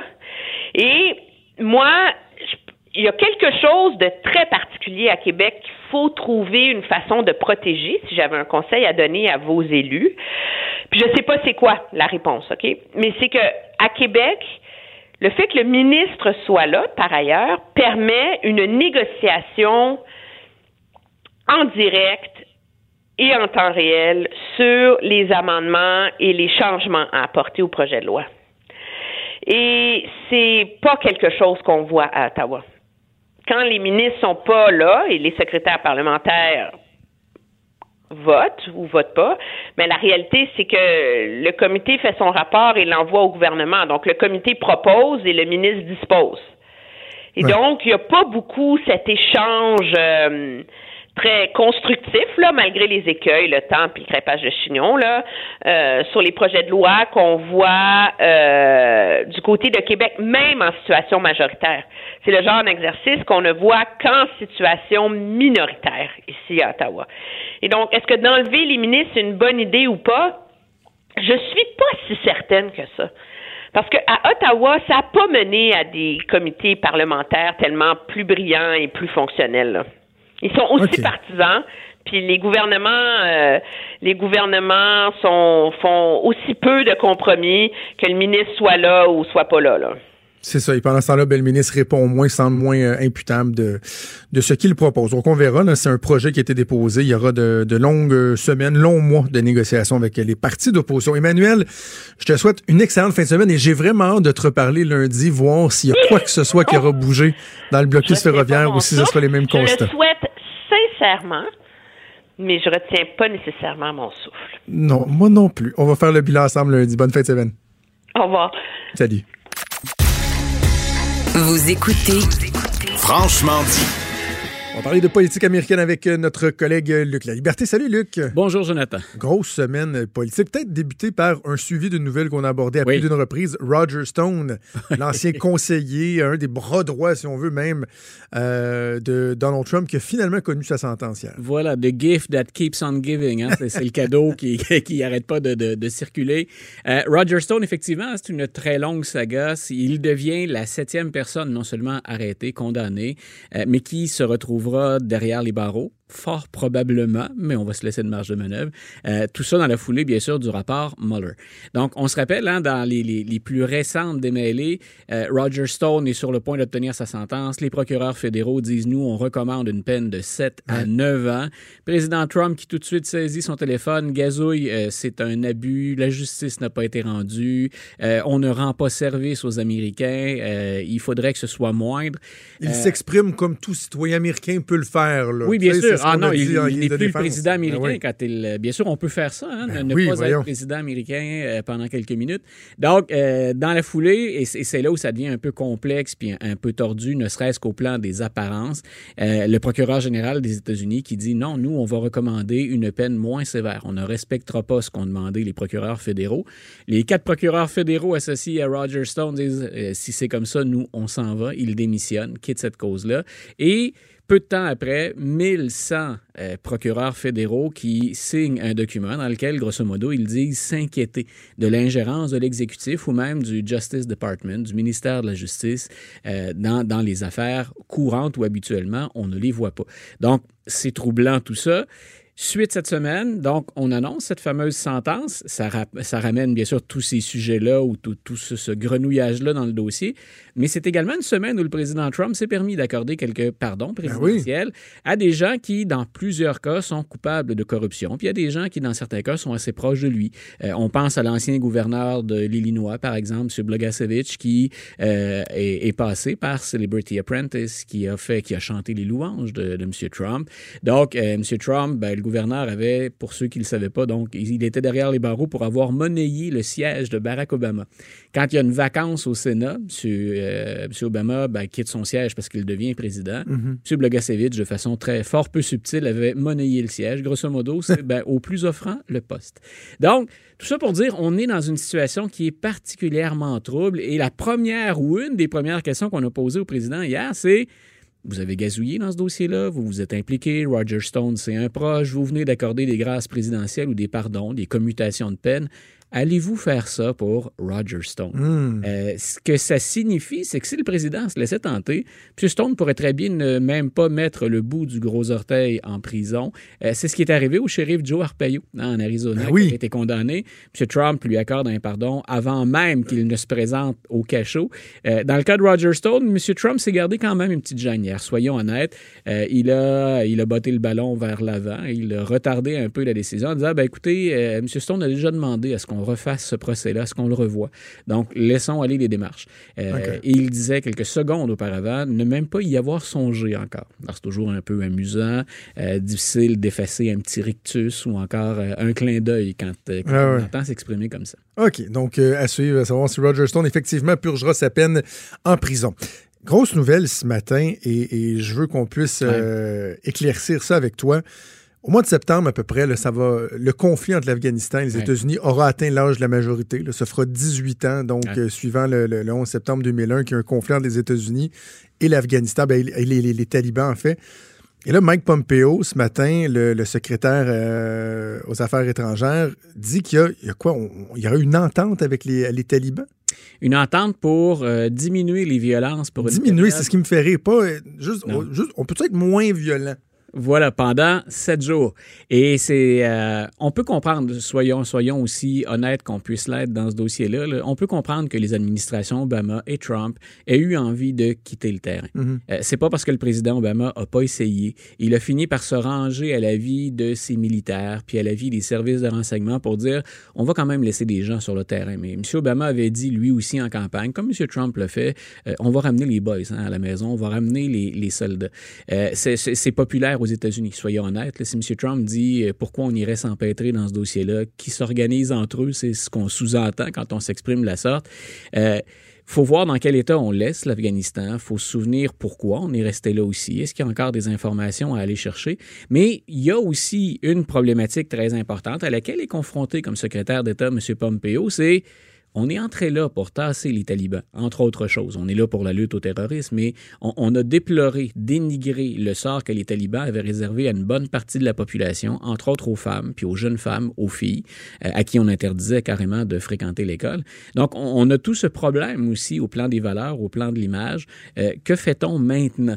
Et ce qui complique la vie des, Américains, que ce soit M. Obama ou M. Trump là-dessus, on doit composer avec la même situation, c'est qu'il y a beaucoup d'instabilité actuellement en Afghanistan. Et là, on est en train de faire des ententes, puis de ça, on en avait déjà parlé tous les deux. On prend des ententes avec les talibans. Ce sont les ennemis Mhm. auxquels on s'est opposé en entrant. Mais là, on est dans un processus électoral en Afghanistan où on est, après plusieurs semaines, quelques mois, euh, dans une situation d'instabilité où on remet en question euh, la légitimité du gouvernement en place. Donc, on a euh, une confrontation ou des négociations corsées avec les talibans d'un côté, et de l'autre, ce qu'on dit, c'est aux talibans puis au régime supposément légitime, ben, soyez-vous ensemble pour, dans le meilleur intérêt des Afghans. C'est important que vous vous assoyiez puis qu'on aille de l'avant. Euh, mais avec qui on s'assoit et comment on le fait, euh, c'est particulièrement instable. Et quand tu dis, ben, ça me fait un peu sourire ou on peut euh, marquer un étonnement quand on dit on va atténuer les violences pour une période de sept jours, ça paraît pas être un gros engagement. Ce qu'on peut se demander, c'est est-ce qu'il y a possibilité de faire mieux dans le contexte actuel? Puis que, que Donald Trump mise là-dessus pendant la campagne électorale ou pas, il faudra trouver une solution à, à ce conflit-là qui a coûté très cher, qui a coûté des pertes de vie humaines américaines, mais des pertes de vie civiles sur le terrain aussi. Donc, il faut le voir pour ce que c'est, c'est-à-dire un petit pas, certes, Voilà. c'est un petit pas, mais qui, on l'espère, euh, mènera à d'autres choses. Parce Voilà. qu'ultimement, il voudrait, j'imagine, que qu'il y ait un dé- des cessez-le-feu, qu'il y ait un accord de paix, que ça se prolonge. Donc, c'est un amorce. On va essayer, disons qu'on va essayer de sortir de la manière la plus honorable possible ou la moins gênante possible. Mais il n'y a pas de situation gagnante. Et je t'aurais dit la même chose de l'administration Obama. Peut-on sortir de là en disant, entre guillemets, c'est l'expression que, que- que Bush avait utilisée en Irak, par exemple, peut-on utiliser l'expression mission accomplie? Ouais. C'est certain qu'on quitte, puis qu'on on quitte dans des, dans des conditions qui sont loin d'être idéales pour les Américains. Puis on essaie, je répète, de trouver la façon la moins, la moins gênante ou la plus honorable de se retirer. On verra. Mais disons, misez pas beaucoup sur les chances que ça se fasse rapidement ou que ça tienne le coup. Parfait. Parlons des démocrates. Lorsqu'on s'est quitté euh, mardi dernier, on a promis aux auditeurs euh, Oui. d'expliquer le concept d'une convention contestée Oui. parce que euh, l'absence de candidats se démarquant particulièrement là, fait en sorte que cette perspective-là ne peut être écartée, mais on va expliquer aux gens qu'est-ce que c'est une convention contestée. Et tu as vu le sourire sur mon visage quand tu as dit, on l'avait dit aux auditeurs, puis on va le faire. Euh, J'aurais l'air particulièrement sadique de, de dire que je souris à l'évocation d'une convention contestée. C'est que c'est fascinant à suivre, Euh, mais ce serait pas une bonne nouvelle pour les démocrates, bien honnêtement. Une convention contestée, c'est qu'actuellement, on se, on se farcit tout le parcours des caucus et des primaires. Dans chacun des États qui s'expriment, on va engranger des délégués. Ouais. Ce qui complique la tâche du côté des démocrates, c'est que les délégués, ben, c'est pas vous gagnez un État, vous remportez tous les délégués de l'État. C'est qu'en fonction de vos résultats, à partir du moment où vous obtenez plus de 15% du vote, vous obtenez des délégués. Donc, c'est impossible de creuser des écarts très, très Parce que c'est rapidement. proportionnel. Voilà, c'est proportionnel. Donc, on, on l'a vu avec Bernie Sanders puis Pete Buttigieg. Là. Ah oui. Euh, M. Buttigieg perd au New Hampshire, mais il est quand même devant pour le nombre de délégués, mais par, par quoi? Par un ou deux Ben, délégués. C'est pas un Donc, winner takes all. voilà, donc c'est- pas euh, la cagnotte au gagnant. Ouais. Là, on, on se partage ça de façon proportionnelle. Ce qui fait que tant et aussi longtemps qu'on va avoir autant de candidats et qu'entre autres, les centristes divisent le vote. Je les appelle comme ça sans faire de nuances, là, mais Ouais, les candidats les plus au centre, en opposition, disons, à à Bernie Sanders, qui est beaucoup plus à gauche, ce qu'on fait, c'est qu'on contribue à diviser le vote et à saupoudrer les délégués. Donc, Bernie Sanders pourrait très bien, c'est ce que craignent les démocrates, faire tout le parcours des primaires et des caucus, se présenter à la convention, mais ne pas avoir la majorité nécessaire pour dire je suis le candidat. Et, et là, ben, c'est un spectacle auquel on est peu habitué parce qu'habituellement, pour les maniaques ou ceux qui suivent la convention, on voit toujours toutes les délégations des États se présenter à tour de rôle puis dire ben, les fiers représentants de tel État Ah ouais. accordent leurs délégués à. C'est comme un spectacle. là. Ben, habituellement, ça ne se limite qu'à ça. C'est devenu ça, un, un spectacle. Alors que cette fois-ci, ben, d'abord, on imagine mal l'Iowa dire les fiers représentants de l'Iowa quand, quand on voit ce qu'on a créé comme chaos. Un peu penaud, un peut-être. peu penaud, oui, discret, les gens de l'Iowa. Donc, euh, ça se très bien qu'on n'ait pas les 1997, je pense. là, J'oublie le chiffre exact. Mais donc, ce qu'on fait dans ce temps-là, c'est qu'on va faire un premier tour où les gens vont dire, ben voilà où on en est. Bernie Sanders en avance, mais il n'a pas tous les votes. Et là, on aurait droit à un deuxième tour. Euh, ce qui est un spectacle, comme tu l'as dit habituellement, un spectacle pour mousser le parti et mousser la candidature du candidat ou de la candidate, ça pourrait devenir un véritable bras de fer. Où Bernie Sanders pourrait dire, c'est déjà ce qu'il a à la bouche, euh, je suis encore une fois lésé par ce parti-là. Euh, en même temps, c'est plus ou moins légitime de dire ça, même si les démocrates pourraient, on peut le dire comme ça, avoir l'air fou, c'est que ben, si les autres candidats derrière lui sont centristes et qu'en se regroupant, ils obtiennent plus de voix que Bernie Sanders. Imaginons Joe Biden qui, à qui Pete Buttigieg et Amy Klobuchar pourraient se rallier. Ben là, on pourrait dépasser Bernie Sanders. Ben, ce qui est le concept d'un deuxième, troisième, quatrième Ben voilà. tour dans une course à la que chefferie, pour, par pour exemple, beaucoup de progressistes, ce serait déjà une déception. Et les démocrates ont trouvé le moyen de rendre ça plus compliqué. Parce qu'au premier tour, on ne fait pas voter ou participer ceux qu'on appelle les super délégués. Super délégués. Des gens de la machine démocrate, plus près de l'establishment Ouais. démocrate que de chacun des candidats. Euh, ou en tout cas, plus proche de certains candidats qu'on pourrait l'être de Bernie Sanders. Et au deuxième tour, Mais excuse-moi, Oui. ils sont délégués comment, les super délégués? C'est un gagnant à vie, là? C'est, tiens, toi, t'es super c'est délégué. des gens, sont c'est des- la, la plupart du temps, ce sont d'anciens élus. Donc, on va retrouver des gens qui ont déjà C'est un titre des fonctions. honorifique. Oui, Oui, sauf que ça devient, ça devient important Oui, dans un cas exact. comme celui-là. Idéalement, là, on ne les entendrait pas, les super délégués. Malheureusement, en 2016, puis c'est ce qui a entaché la victoire de, d'Hillary Clinton sur Bernie Sanders, c'est que même si Clinton et Sander- Sanders étaient serrés dans le nombre de délégués qu'on va chercher dans chacun des États, les super délégués tout au long ont dit nous, on va appuyer Mme Clinton. Et Bernie disait c'est malhonnête. Euh, Ces gens-là, déjà, on sent très bien que le parti, grosso modo, lui, ce qu'il disait, c'est le parti leur dit d'appuyer Hillary. Puis on a l'impression que l'avance d'Hillary est beaucoup plus importante que ce qu'elle n'est dans la réalité. Donc, on, on avait accommodé M. Sanders cette année, puis son équipe, puis tous ceux qui critiquaient le système. Il n'y avait pas que Bernie. Donc, on avait dit, ben, les super délégués, là, ils ne vont intervenir que si c'est vraiment trop compliqué, qu'il faut trancher, donc au deuxième tour. Mais cette année, on pensait peut-être pas revivre ça aussi rapidement. C'est donc possible, je le répète pour nos auditeurs, Bernie Sanders peut arriver à la convention, il a plus de délégués, mais il pourrait ne pas être le candidat parce que les autres, regroupés ensemble dans un jeu d'alliance, puis peut-être appuyés par le vote des super délégués, pourraient tasser Bernie. C'est que là, il y a deux facteurs qui le défavorisent. Voilà. L'alliance des candidats Voilà. centristes plus l'establishment du parti. Et c'est la raison pour laquelle on a souvent l'impression qu'on essaie de tout faire pour le tasser avant d'arriver là. Parce que l'opération, elle serait, si elle est équitable, d'après les règles du parti, si elle est honnête, elle donnerait encore une fois l'impression d'un complot, d'une magouille ou d'un de l'establishment du candidat Sanders. Et ce que vous voulez pas faire, c'est lancer le message aux partisans de Bernie une deuxième fois. Euh, on fait une job de bras. On fait une job de bras, on le tasse. Les progressistes, on le sait, on a des chiffres pour appuyer ça. Plusieurs ont décidé de demeurer à la maison en 2016. Et dans certains États, ça a peut-être euh, influencé ou coûté même la victoire à Mme Clinton. Donc, on voudrait éviter ça. Puis on veut, pour l'image du Parti démocrate, préserver aussi le processus puis l'intégrité du processus. Imagine le service qu'on rend à Donald Trump si on continue à s'entretuer Ah comme ça et qu'en plus on donne l'impression qu'on a triché ou que c'est malhonnête ou que Bernie, une fois de plus, a été désavantagé.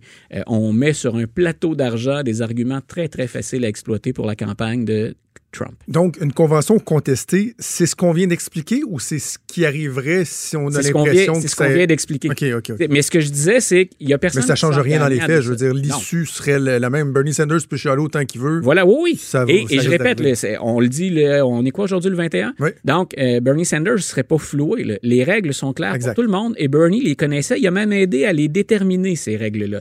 Le problème, c'est au plan de l'image. C'est dans le jeu politique. Ah ouais. Si on voit une convention contestée, l'image d'unité puis d'intégrité, ben Donald Trump manquera pas la porte. On va entrouvrir la porte. Ben lui, on le sait. hein, déjà, il les défonce quand elles sont ouvertes. Donc, il se gênera pas pour mettre le pied là. Avant qu'on se laisse, un mot sur Oui. Michael Bloomberg. Ça va faire bon euh, bientôt 48 heures qu'il Oui. a subi une raclée. Euh, il a subi ce que moi j'appellerais le traitement de l'escalope. Quand je fais des escalopes de veau puis je les attendrai avec un marteau, là, L'image, l'image est excellente. il s'est fait taper dessus solide. Est-ce que euh, Espérons on sent un dommage? savoureuse après Oui, que le c'est reste de la recette est plus... Je suis sûr qu'il a été très attendri, mais en tout cas. Euh, il en ressort, à quel point il en ressort amoché de, de, de ça? Ben écoute, ça va de il a du travail, il a du pain sur la planche, mais beaucoup d'argent, puis euh, on verra les prochains sondages. À il a peut-être coulé sa propre campagne avec. Moi, ce qui m'a euh, ce qui m'a ce qui m'a étonné, c'est pas qu'on se on se ligue contre Bloomberg. C'était la cible facile. C'est la première fois qu'il se présente. Et il y a des angles d'attaque tout à fait légitimes. Ce qui m'a étonné, c'est que Bloomberg semblait pas prêt à ça. Donc, dès le départ, la première heure, elle a été affreuse pour lui. Là, on lui rentre dedans, mais toutes les attaques, tous les coups qu'on lui porte, c'est des trucs que les journalistes sortent ou que déjà Elizabeth Warren avait mentionné. Donc, qu'il semble déstabilisé par des attaques dont on savait qu'elles allaient être portées, euh, moi, j'ai été un peu décontenancé. Là, je me suis dit, ben, M. Bloomberg, il n'y a que vous à blâmer dans le dossier. Là, si vous n'arrivez pas prêt pour votre premier test, hein, pour votre premier Ah ouais. rendez-vous avec la, la- la population, ben, vous devrez assumer les retombées. Mais je ne l'ai pas trouvé très fort non plus. Euh, le non-verbal, c'est clair. Hein, M. Bloomberg, je te l'avais dit, pas, c'est pas quelqu'un de Mhm. chaleureux, c'est pas quelqu'un de particulièrement sympathique, un peu condescendant à l'occasion. Donc, il fallait qu'il joue avec ça. Mais j'ai pas trouvé qu'il y avait un plan très clair, très précis, très établi de, ben, voici ce que je vais faire si euh, je remplace Donald Trump. Donc, sur les deux fronts, il- je trouve qu'il a mal réagi aux attaques. Visiblement, il n'était pas prêt. Pourtant, il est entouré d'une très, très grosse équipe, puis d'une équipe compétente. Puis de l'autre côté, ben, vous offrez quoi de mieux? Vous offrez quoi de mieux que Ouais. Biden, par exemple, qui est votre premier rival chez les candidats plus au centre? Écoute, je, je- je te ter- je termine sur cette image-là, là, mais il y a une photo qui a beaucoup circulé, là, une photo d'agence où on, on voit euh, Bernie Sanders, Elizabeth Warren et Michael Bloomberg la main dans les airs parce qu'ils veulent intervenir. Ouais. Puis, et tu regardes ces trois ps- pseudo-octogénaires-là là, en train de se chicaner la main dans les airs de même, puis je me dis, mon Dieu, si j'étais démocrate, il n'y a rien qui m'emballe là-dedans. Ah, ah, c'était pas emballant, mais du tout, du tout, du C'est- tout. Et plusieurs démocrates, il faudra voir quelle, quelle portion, mais plusieurs démocrates ont, ont déjà comme abandonné l'idée d'avoir un candidat qui les intéresse vraiment. On veut un candidat pour tasser Donald Ouais. Trump. Sinon, moi, je trouve encore une fois que Pete Buttigieg, qui a été moins éclatant ou moins bon dans ce débat-là, a toujours livré la marchandise. Et ça inquiète chez les démocrates, on en a déjà parlé pour un certain nombre de raisons. Il est très jeune, entre autres, Ouais. fort peu expérimenté. Mais si je vise le renouveau, mais le renouveau, euh, le renouveau pas trop épeurant, là, le renouveau dans la stabilité, la quadrature du cercle. Ah. Euh, mais j'irais vers Buttigieg. Il semble être une option. Oui, tout à fait. Bon, ben, on va suivre ça, Nevada. Ça se passe euh, en fin de semaine. Donc, euh, on fera le bilan soir. ensemble euh, mardi, Mardi. matin. Bonne fin de semaine, Luc. Franchement dit. Jonathan Trudeau. Et Maude Boutet. Appelez ou textez au 187 Cube Radio 1877 827 2346. Cube Radio. Cube Radio. Maud, on va faire le point sur euh, les blocus ferroviaires. Bon, on s'attend à ce que ça bouge du côté du gouvernement fédéral. En tout cas, des déclarations. Il y a également le gouvernement Legault aussi qui euh, se fait entendre.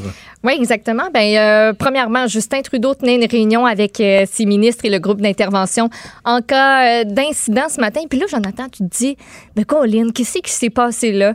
On ne le sait pas encore. Le premier ministre a promis de faire une mise à jour de la situation en conférence de presse à Ottawa en milieu d'après-midi. Il faut savoir qu'il aussi une ouais, exactement. faut savoir qu'il y a aussi une conférence de presse des chefs héréditaires Wet'suwet'en en territoire Mohawk en Ontario à 15h30. C'est du côté de hum, Belleville, si je ne me trompe pas. Euh, Puis aussi François Legault qui a encore Non, pris non la mais parole. Je veux juste te dire que euh, nous travaillons. Nous travaillons fort. nous travaillons d'arrache-pied. Oui. Nous travaillons jour et nuit. Mhm. Ouais. Ben, c'est le fun. C'est le fun que ça donne des résultats. Sans que ça donne fuck all. Ouais, c'est ça, c'est ça. Puis, euh, ben, écoute, ça donne euh, focal aussi du côté de l'injonction parce que les manifestants bloquent toujours le chemin de fer à Saint-Lambert et ils ne reculent pas. Et François Legault euh, a pris le- la parole ce matin, entre autres en marge d'une annonce dont je vais vous parler euh, juste après, mais euh, on peut l'écouter sur la situation du blocus à Saint-Lambert. Ben, Je m'attends à ce que euh, les policiers fassent euh, leur travail. Donc euh, maintenant, comme on dit, la balle est dans leur court et puis euh, c'est à eux à faire le travail, mais c'est à eux aussi à décider comment et quand ils le font. La Sûreté, la Sûreté du Québec intervient? Je pense que euh, les policiers de Longueuil ont souhaité avoir euh, l'aide de, de la Sûreté du Québec. Donc, ils sont en train ensemble là, de décider comment ils vont intervenir. Est-ce que y a-t-il un délai là, pour euh, aujourd'hui, demain? Non, non, non. Je pense que ce qui est important, c'est que ça se fasse rapidement, là, mais il n'y a pas de délai.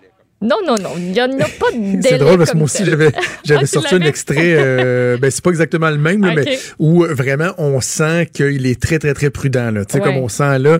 Et les, les journalistes lui ont demandé de plusieurs façons différentes. À un moment donné, il y a une journaliste qui dit, mais, euh, parce qu'il il refuse de dire quand ça va se produire. Puis il y a une journaliste qui, qui se réessaye en disant, euh, est-ce que vous pensez que les gens qui vont vouloir rentrer à la maison ce soir pourront le faire par le train? Et là, François Legault lui dit, ben, vous me posez pas mal la même question d'une façon différente. vous êtes habile, mais je m'engagerai pas à blablabla. non. Donc, on sent qu'il est prudent et qu'il s'en remet à la police, mais euh, ça devrait être. J'imagine que ça va se faire dans les prochaines heures. Oui, mais écoute, euh, c'est il y a encore beaucoup de monde qui sont sur place, même qu'on dit que le nombre augmente euh, depuis ce matin. Là, il y a une dizaine de manifestants qui ont passé la nuit sur place, puis à partir du moment où le soleil a commencé à se lever, euh, les gens commençaient à, à revenir. Donc, on suit la situation évidemment au courant de la journée. Bon, tu parlais d'une autre annonce Ah oui. euh, de François Legault qui a eu lieu ce matin. Juste rappeler qu'il y a euh, un chroniqueur du Journal de Montréal, Journal de Québec, qui avait dit dans une chronique cette semaine Mhm. que ses sources lui disaient qu'il y aurait une annonce économique découlant de la mission du premier ministre en Californie qui serait faite avant la fin de la semaine. Ben, des sources C'est sont- moi! sont- sont Et euh, mes sources étaient bonnes parce que c'est ce qui est arrivé ce matin. Oui, une grosse annonce euh, ce matin. Donc, François Legault qui était flanqué de ses ministres Pierre Fitzgibbon et aussi de la ministre de la Culture et des Communications, Nathalie Roy. Mais il y avait aussi un autre acteur très important. Euh, il était accompagné du réalisateur, scénariste et producteur allemand Roland Emmerich.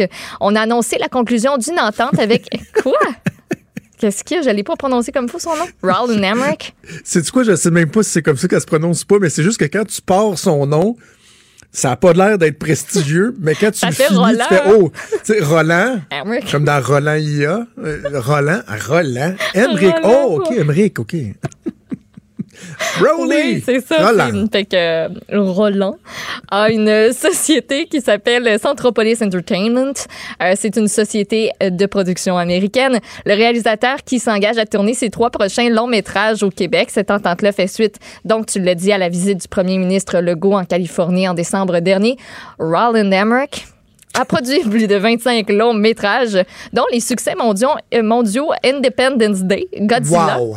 2012, 2012, et The Patriot, euh, qui ont rapporté à peu près euh, 4 milliards de dollars américains à l'échelle internationale. Le budget de production des trois prochains longs métrages de Roland Emmerich est estimé à 395 millions de dollars américains quand même. On dit qu'il va y avoir euh, 270 millions qui vont être dépensés ici au Québec, que les productions vont employer euh, environ 800 personnes à temps plein, 2400 personnes à temps partiel ici au Québec. Euh, pour soutenir cet engagement-là, le gouvernement du Québec, par l'entremise d'Investissement Québec, va accorder une participation financière de son côté. Et le projet, euh, le premier projet réalisé dans le cadre de cette nouvelle entente-là, c'est le prochain film de Roland Emmerich de la science-fiction, Moonfall. Le scénario. Moonfall. Le scénario, oui. Un groupe d'astronautes qui doit sauver la Terre après que la Lune soit sortie Original. de son orbite. La Lune Oh. a sacoué le camp. Donc, Oh. c'est ça. Euh, le tournage va débuter euh, ce printemps. Mais il faut savoir que c'est pas la première fois que M. Emmerich euh, se déplace ici du côté de Montréal pour, euh, tourner.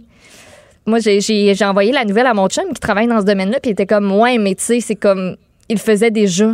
Fait que dans le fond, on a juste comme conclu une entente pour que ça reste de même, là, de ce que je, de ce que je comprends là entre, entre les lignes. Ben, c'est une garantie que ces trois Ben, prochains films, il va les faire ici, c'est quand même Exact. pas C'est comme là. on met le, le saut d'approbation sur, bon, lui, il va rester ici, il va venir ici, il y a comme pas le choix. Euh, il a tourné, entre autres, le succès mondial de l'automne dernier. Je sais pas si tu as vu ce film-là, mais moi, je l'ai beaucoup aimé. Euh, Midway, qui revient sur la bataille de Midway qui a eu lieu Non, en pas vu ça. 1942. Tu regarderas ça, c'est pas bon. J'aime pas Moi, dans, je regarde dans ces films, je te dirais que mon premier. Bon, évidemment, Independence Day, là, euh, ma génération, on a tous trippé sur Independence Day. Sauf que mon préféré, je dois t'avouer, c'est The Patriot. Ouais, The bon. Patriot, où euh. Mel Gibson tenait le rôle titre. Son fils était joué par le regretté Heath Ledger, qui était Mhm. en pleine ascension à ce moment-là. C'est un excellent film et il y a une scène en particulier qui est marquante quand euh, Mel Gibson dit à sa petite fille qu'il doit quitter pour aller au combat, puis un combat où il se doute Mhm. qu'il va peut-être perdre la vie, puis que sa petite fille pleure. Le jeu de l'actrice qui devait avoir 7-8 ans, c'est, j'ai retrouvé son nom, là, je sais pas, j'ai pas de mémoire phénoménale, elle s'appelle Sky McCall. La petite fille qui pleure avec son toutou d'un bras en disant non, papa, va-t'en pas. Mm. J'ai pas souvent pleuré dans des films. Mais là, Mais cette scène-là, je me souviens d'avoir faim, d'avoir besoin de me moucher, là. Ouais, oh, mes allergies. Qu'est-ce qui se passe? Alors, euh, voilà, grosse, euh, grosse, grosse annonce. Ouais. Euh, Maude, euh, bon, je, je vais- faire la prochaine nouvelle. Ben, vas-y, fais-toi plaisir. va sortir de, de l'actualité, là, Mhm. euh, coronavirus, blocus ferroviaire, mais il y a un truc qui circule beaucoup, beaucoup Ouais. depuis quelques minutes, j'ai envie de dire, là, au Québec, puis bon, de- dans le monde depuis quelques heures. C'est une mère qui a publié une vidéo de son fils, son garçon qui a 9 ans, euh, qui est atteint, je sais pas si on dit atteint, mais en tout cas, c'est un nain, là, euh, le nénisme. Et dans cette vidéo-là, le pauvre petit garçon, euh, elle va le chercher à l'école. Et encore une fois, il s'est fait intimider. Bon, on le voit tout de suite euh, dans sa face, là, qu'il a, une, il a une condition, qu'il est nain. Et il tient des propos que, étant moi un père d'un garçon qui va avoir 9 ans dans deux semaines, vient te chercher. Hein? Tu entends ça et ça ne peut pas ne pas te briser Mm. le cœur. Je vais vous faire entendre un extrait. Je sais que les Australiens ont un accent coupé au couteau, là, c'est pas toujours évident, mais on va, euh, on va résumer ensuite. This is what bullying does. So, can you please educate your children, your families, your friends? I just want to die right now. I just want to bang my head into a glove. I want someone to kill me and drown me. And this is the impact bullying has hmm. on a nine year old kid that just wants to go to school, get an education, and have fun. But every single freaking day, something happens. Another episode, another bullying, another taunt, another name calling. C'est grave, là. Il dit qu'il veut mourir, le petit garçon. Puis le- voir les images accompagnées de ça, là, c'est, c'est- c'est- ça vient chercher. Puis les images, tu l'as dit, circulent énormément. On est rendu à plus de 21 millions de visionnements de cette vidéo-là. Puis tant mieux. Ah oui, parce Ah, qu'il y a terrible. jamais vous voulez aller voir là, euh, pour ne serait-ce qu'encourager, sans, puis c'est pas du sensationnalisme là. Tu sais, moi, je pense que j'ai envie de faire écouter ça Mm. euh, mes enfants ce soir. Il y a un hashtag qui euh, s'appelle We Stand with Quaden. Quaden, c'est le nom du jeune garçon euh, de 9 ans. Quaden Bales, sa mère qu'on entend, Yaraka Bales. Il a 9 ans. Puis tu sais, là, j'ai mis un, un extrait de 30 secondes, mais la vidéo dure 6 minutes. J'ai même pas eu le temps d'écouter au complet. Puis sais-tu quoi? Quand notre collègue Luc Fortin nous a envoyé ça tantôt, pendant de longues minutes, je me suis même refusé de l'ouvrir. OK. Puis là, finalement, je me suis dit, ben, en même temps, y c'est un élément de nouvelle. il y a- il y a- Mhm. fait que je l'ai écouté, mais c'est dur. Mais en même temps, je dis souvent que des fois, il faut pas hésiter à se rendre mal à l'aise pour Ouais. voir, entendre, lire des choses que on, on- on- on ne doit pas fuir. C'est une réalité, on ne doit pas la fuir. Ça existe, ça. Et d'entendre un enfant qui dit, je vais me transpercer le cœur, je vais me fracasser la tête au travers d'une vitre, je veux mourir, I want to kill myself. Il y a 9 ans. Ouais.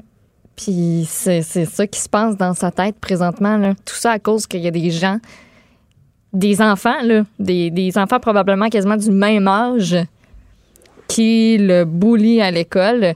Puis là, ce qu'on voit sur les réseaux sociaux, c'est une vague de solidarité envers ce petit gars-là puis sa famille aussi. Euh, par contre, il faudrait juste pas que ça vire à l'inverse parce que ça arrive souvent dans des mouvements comme ça. De dire, Qu'est-ce que on va... dire que les gens s'en prennent aux intimidateurs? ou- Oui. Puis qui, qui fassent un Ouais. petit peu le, le même traitement, ces gens-là. Ouais, ouais, tombez, raison. tombez pas là-dedans. Tombez juste dans. Si vous le partagez, là, dites ça n'a pas de bon sens, faut pas que ça arrive. Montrez ça à vos enfants, puis dites-leur d'être fin, même avec ceux qui leur ressemblent pas, puis de se poser des questions si jamais ils ont des comportements du genre. Faites, ju- Exact. faites juste ouvrir la conversation, puis it, puis ça va, cette vidéo-là va Ah, avoir tellement. fait sa job. Tellement. Je, je- écoute, euh, tu sais, moi, je- je- ça va très bien avec mes enfants, là, mais à la moindre petite chose, t'as l'impression que ton cœur de parent veut fendre en deux. Ouais. Si euh, j'entendais mon enfant voir ce genre de discours-là et que je savais que jour après jour, il vivait ce genre de traitement-là, Mm. je, je sais pas ce que je ferais. Et là, Ouais. je parle de moi, c'est égoïste, mais d'abord, Ouais, on tout, faut penser ça à l'enfant. Mhm. faut penser à, à l'enfant. Aux enfants, il y en a tellement qui, euh, qui subissent ce genre de traitement-là. Ouais. Donc, tu sais, profitons de, de l'occasion euh, pour sensibiliser nos enfants, leur dire que les enfants qui sont différents, là, euh, il faut les traiter comme les autres.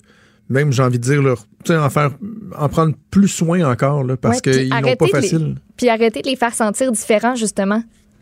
Oui. Voilà. À la limite que des fois, leur différence, ça peut être cool. Là. Ben ouais. Tu sais, toi, t'es pas pareil. Euh, on, T'as quelque On chose va de célébrer spécial. le fait Ouais. que t'es pas pareil. Je- en tout cas, bref, euh, cette vidéo-là qui fait le tour du monde et tant mieux si ça, se peut, si ça peut sensibiliser les gens. Ouais. On va faire une pause et on revient dans quelques instants. Il est franc et nuancé. Jonathan Trudeau. La politique lui coule dans les veines. Vous écoutez Franchement dit. Le retour de Mathieu Boulet avec sa chronique euh, sportive. Salut Mathieu. Bon matin. T'as eu des belles vacances, Mathieu? Super beau. Beau et chaud. C'est ce qui compte quand tu t'en vas dans le sud en plein hiver. T'as bien décroché? Oui, ça a fait du bien.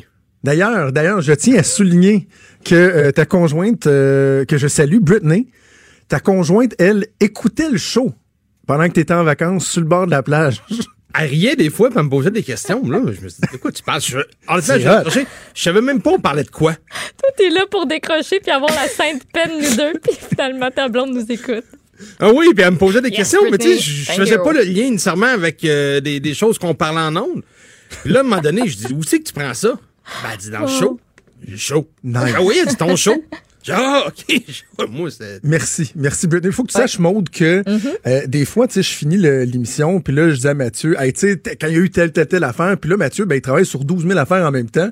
Fait que ça arrive qu'il me dit, ben, je sais pas, je l'ai- je l'ai pas écouté, puis là, je dis tout le temps, tu devrais écouter ça, c'est un bon petit show. Écoute ça, franchement dit, avec euh, Maude Boutet, là, Jonathan Trudeau, que c'est un bon petit show. Tu tu devrais essayer ça. Mais sa blonde, elle, c'est une fidèle auditrice. Alors, euh, on la salue. On la salue. Euh, OK, Mathieu, date des transactions, ça s'en vient. Et là, attends, on peut peut-être. Est-ce qu'on peut rendre service à Marc Bergevin? Faudrait. Euh, faudrait. Est-ce qu'il y a moyen. Monsieur Bergevin? Monsieur Bergevin? Ah, OK, Arrêtez me le réveil. crises de cœur, Sainte-Bénédicte. un autre saut pour Maude. C'est moi. On dirait un marteau piqueur plus que réveil le matin. Euh, Marc Bergevin, est-ce qu'il va se réveiller? Parce que là, date des transactions qui approchent, et je posais la question ce matin dans l'émission à, à Dutrisac, à Charles-Antoine Sinotte, euh, est-ce qu'il va bouger? Tu sais, on est-tu vendeur, on est-tu acheteur? Il va falloir qu'il se pose la question. Là. Ouais, le 24 février, lundi 15h, en fait, c'est la date limite des transactions. Et pour vous donner une idée à quel point le marché est bon pour les vendeurs, ceux qui vont euh, rater les séries éliminatoires et ceux qui veulent liquider des joueurs pour avoir des choix au repêchage ou du moins des espoirs. Et pour ceux qui pensent encore que le Canadien va faire les séries, là, malgré la victoire d'hier, Who qui est vraiment une mauvaise nouvelle, puisque le Canadien va rater les séries et tu fais seulement augmenter ta position au classement et réduire tes chances d'avoir un meilleur choix. Le Canadien, présentement, 64 points. Pour accéder aux séries éliminatoires, c'est 72, donc 8 points de retard. Mais surtout, le Canadien a joué 4 matchs de plus que la majorité des équipes devant eux. Fait que c'est pas un vrai 8 points. C'est 8 points, mais les autres équipes ont 4 matchs. Ben, certains en ont 3, mais beaucoup en ont 4. Ben oui. C'est probablement 12 ou 14 points à date de ce match. À la dernière page du Journal de Québec, Journal de Montréal, il y a l'espèce de thermomètre, là, tu sais, euh, pour les séries, là. Ça sent bon. euh, c'est quoi les catégories dans le vert, là? Il y a place confirmée. Place confirmée, presque dans le sac, bon feeling, pile ou face, on sait jamais, ça regarde mal, panique. Et là, le, le- le- l'indicateur, depuis quelques jours, est, euh, est, est stallé à ça regarde mal. J'adore cet exercice-là, mais je m'excuse, mais c'est panique, là. C'est pas ça regarde mal. L'affaire est entendue, là. Ben, avec euh, les matchs en main des autres équipes, c'est probablement euh, panique. Puis c'est drôle parce que le, la dernière catégorie, c'est l'auto Lafrenière. Oui, parce que là, plus on est bas, plus on a peut-être de chances de, de- de- d'être bien positionné pour la loto Alexis Lafrenière. Ce qui serait, ça arrivera pas, on le sait, là, mais mon Dieu que ça serait le fun d'avoir un joueur comme ça, comme Alexis Lafrenière. Ouais, mais le Canadien va avoir des chances dans le boulier. Ben, c'est sûr, quand tu rates les séries éliminatoires, il y a un pourcentage, là, et j'ai pas tous les euh, pourcentages avec moi, mais dès que tu rates les séries, t'as un oui, ça. pourcentage. Mais moi, je pense que Trevor Timmons et Marc Bergevin seraient du style, même avoir le premier choix, à repêcher le gars qui est classé 28e. Ben, pour vous donner une idée, là, on va en parler justement là, des possibilités de, de Bergevin dans les euh, prochains instants, mais juste deux, trois transactions qui ont été effectuées par les équipes là, dans les euh, derniers jours, dont une du Canadien. Marco Scandella, le défenseur. Le Canadien l'a acquis pour un choix de quatrième ronde au mois de janvier, et le Canadien a obtenu, bonne transaction de Bergevin, un choix de deuxième ronde en l'échangeant à Saint-Louis, là, euh, v'là deux ou trois jours. Attends, attends, Mathieu, je te prends au mot. Il y a deux semaines, tu me faisais la démonstration que les choix de deuxième ronde, ça valait pas de la chenoute. Pour le Là, on avait Marco. Scandella, un bon joueur, un joueur québécois qu'on aurait pu garder, puis on, on- on l'a kické après deux, trois mois. Oui, mais pour la majorité des équipes, les choix de deuxième ronde, ça peut bien aller. Le problème, c'est le Canadien. C'est ça que je vous ai démontré. C'est ça, mais c'est nous autres qui va le repêcher, le choix de Ben deuxième non, non, mais je comprends. Sauf que là, à un moment donné, il va falloir aussi qu'on se réveille et qu'on se rende compte Ouais. que les choix sont peut-être pas adéquats. Mais en principe, tu augmentes de deux rondes pour le même joueur dans deux mois et demi, c'est excellent. Scandella avait dit aux Canadiens, je négocie pas avec vous avant l'été. Joueur Ouais. autonome sans compensation, aucune garantie pour On aurait pu il le faire. sera en demande, ça sera pas une grosse année pour les défenseurs, il va être en demande cet été. Le Canadien a bien fait dans les circonstances, mais là l'autre problème c'est qu'on repêche pas tout le temps bien. Autre exemple, les Kings ont fait deux transactions. Pour ceux qui le connaissent pas, le Tyler Toffoli, un bon attaquant du côté euh, des Kings, eux l'ont échangé à Vancouver, qui bataille pour un positionnement euh, pour les séries éliminatoires. Mais c'est parce que quand on fait des échanges de même, t'espères tout le temps avoir des bons. Là, le, les euh, Kings ont mis la main sur un jeune joueur d'âge junior qui évolue dans la NCAA, que les gens connaissent pas, mais c'est un bon espoir. En plus, on a un choix de deuxième ronde. Pour un joueur qui n'a plus de contrat cet été. C'est ça, que tu vas potentiellement perdre anyway. Exact. Et t'es en reconstruction, parce que les Kings sont en reconstruction. Ça Eux sera autres pas qui une grosse année dire, l'an prochain non plus. Ben non, tu, tu garnis. En plus, c'est un bon repêchage cette année. Tu garnis ta banque de choix pour avoir plus de possibilités au, euh, lors de la séance de sélection qui aura lieu euh, à Montréal cette année. Les Kings en ont fait une autre transaction hier. Même, même genre de principe. Alec Martinez, un défenseur d'impact. Double gagnant de la Coupe Stanley. Exact. Un an de contrat, lui. Donc, l'an prochain, va jouer du côté de Vegas. Deux choix de deuxième ronde. Pour un joueur qui, de toute façon, même si tu le gardes, t'es dans le fond du classement. Deux choix de deuxième ronde pour ce joueur-là. Ouais. Puis, je pourrais le nommer d'autres, là, mais indépendamment de ça, le Canadien, lui, il se passe quoi? Qui sont les joueurs susceptibles d'être échangés? Bon, on a Kowalchuk. Les rumeurs parlent encore d'un possible choix de deuxième ronde parce que Kowalchuk, c'est ce que euh, les McKenzie, Lebrun de ce monde avançaient. Ça allait bien pour lui, mais là, ça a ralenti beaucoup pour Kowalchuk depuis, euh, depuis quelques semaines. Tu sais, dans les premières semaines à Montréal, tout le monde disait on le garde, on le signe à long terme. Mais depuis ce temps-là, le Kowalchuk, 12 points en 21 games avec le Canadien. Il a ralenti un petit peu, là. Pas mal, même. Je, je, je vais m'amender. Euh, J'essaie de retrouver là, euh, j'essaie de retrouver le, le gazouillis que j'avais fait il y a deux semaines de ça, alors que euh, Ilya Kovalchuk marquait, je pense, un troisième but gagnant en prolongation. J'avais dit, je me suis pas, ah, je l'ai pas, mais c'est pas grave. Je, je, je me fous là. Ah, je disais, Bergevin n'a pas le droit d'échanger Kovalchuk. M'en fous si on fait pas les séries. Le gars donne le meilleur show en attaque au cours des dix dernières années au moins. Euh, écoute, 329 personnes qui avaient liké, partagé, ça, ça a fait réagir. Mais je, je- là, je, on les fait pas les séries. Là, là je suis rendu à me dire, premièrement, donnons donc au gars euh, une chance de gagner la Coupe Stanley. La saison est finie, elle scrap. C'est sûr. Si on peut aller chercher de quoi pour lui, finalement, peut-être aussi bien. Ben, probablement, j'étais j'étais pas de cet avis-là de l'échanger, mais en trois semaines, il s'en est passé des choses. C'est-à-dire que le Canadien a continué à perdre pas mal. Oui. Le Canadien était à peu près exclu. Donc, le discours est pas le même que le trois semaines. Pour ceux qui vont dire, ouais, mais là, vous vous contredisez. J'étais de, de ceux qui disaient, gardez-le. Mais là, il va rester à peu près une dizaine de matchs à disputer au Centre Bell, maximum. Ouais. Parce que si tu peux avoir un bon prix pour lui, il y a des équipes qui vont être preneuses. Je me répète, mais c'est vraiment un marché de vendeurs. Thomas Tatar, lui, retient l'attention. Ouais. L'an prochain, seulement, il reste une année de contrat à Tatar, six saisons de 20 buts. Là, certains parlent d'un choix de première ronde pour lui. Si c'est ça le prix que Bergevin peut avoir, il faut que Tatar s'en aille. Je sais pas, Mathieu.